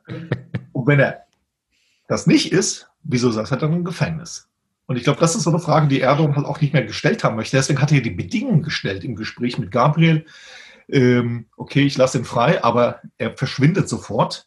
Ich habe das zuerst abgelehnt, äh, dass mein Buch Agent Terrorist äh, auch ausführlich erzählt, was meine Gründe waren und wie ich mich dann und wer mich dann doch umgestimmt hat. Aber ähm, bei mir ist es keine Frage äh, von, von Gerichtsverfahren. Ich bin jetzt so, im Sommer wurde ich jetzt so zwei Jahren und irgendwas äh, Haft verurteilt. Ähm, es wird ein neues Verfahren gegen mich eingeleitet. Aber unabhängig davon, selbst wenn das irgendwann mal ich gehe davon aus, dass das spätestens, wenn das vom Verfassungsgericht landet, dass sie mich genauso freisprechen werden, wie, sie, wie das Verfassungsgericht im Nachhinein dann meine Untersuchungshaft für rechtswidrig erklärt hat. Aber unabhängig von diesen ganzen rechtlichen Sachen muss ich davon ausgehen, dass Erdogan, er hat die Bedingungen gestellt, dass ich sofort das Land verlasse. Mhm. Und wenn ich in die Türkei fahren würde, vielleicht würde nichts passieren, aber vielleicht würde das auch als Provokation aufgreifen. Und deswegen führe ich äh, kriegt halt so eine Fernbeziehung zur Türkei. Ja, dass er auf höchsterliche Recht, äh, höchstrichterliche Rechtsprechung wenig gibt, das hat er ja schon bei anderen Anlässen immer wieder betont. Also genau diese Willkür führt ja immer wieder zu Widersprüchen, auch in seinen politischen Erzählungen. Und irgendwann, glaube ich, wird auch in der türkischen Bevölkerung mehrheitlich die Stimmung so sein, dass man sich dieser Widersprüchlichkeit nicht mehr hingeben möchte. Wollen wir es hoffen, dass das ähm, äh, passiert und In, dass Inshallah, würde ich sagen. Ja, guck mal, siehst du, so, so, so färben Gespräche aufeinander ab. Und äh, ich hoffe, dass wir, wie gesagt, die Gelegenheit haben, das an anderer Stelle nochmal zu vertiefen.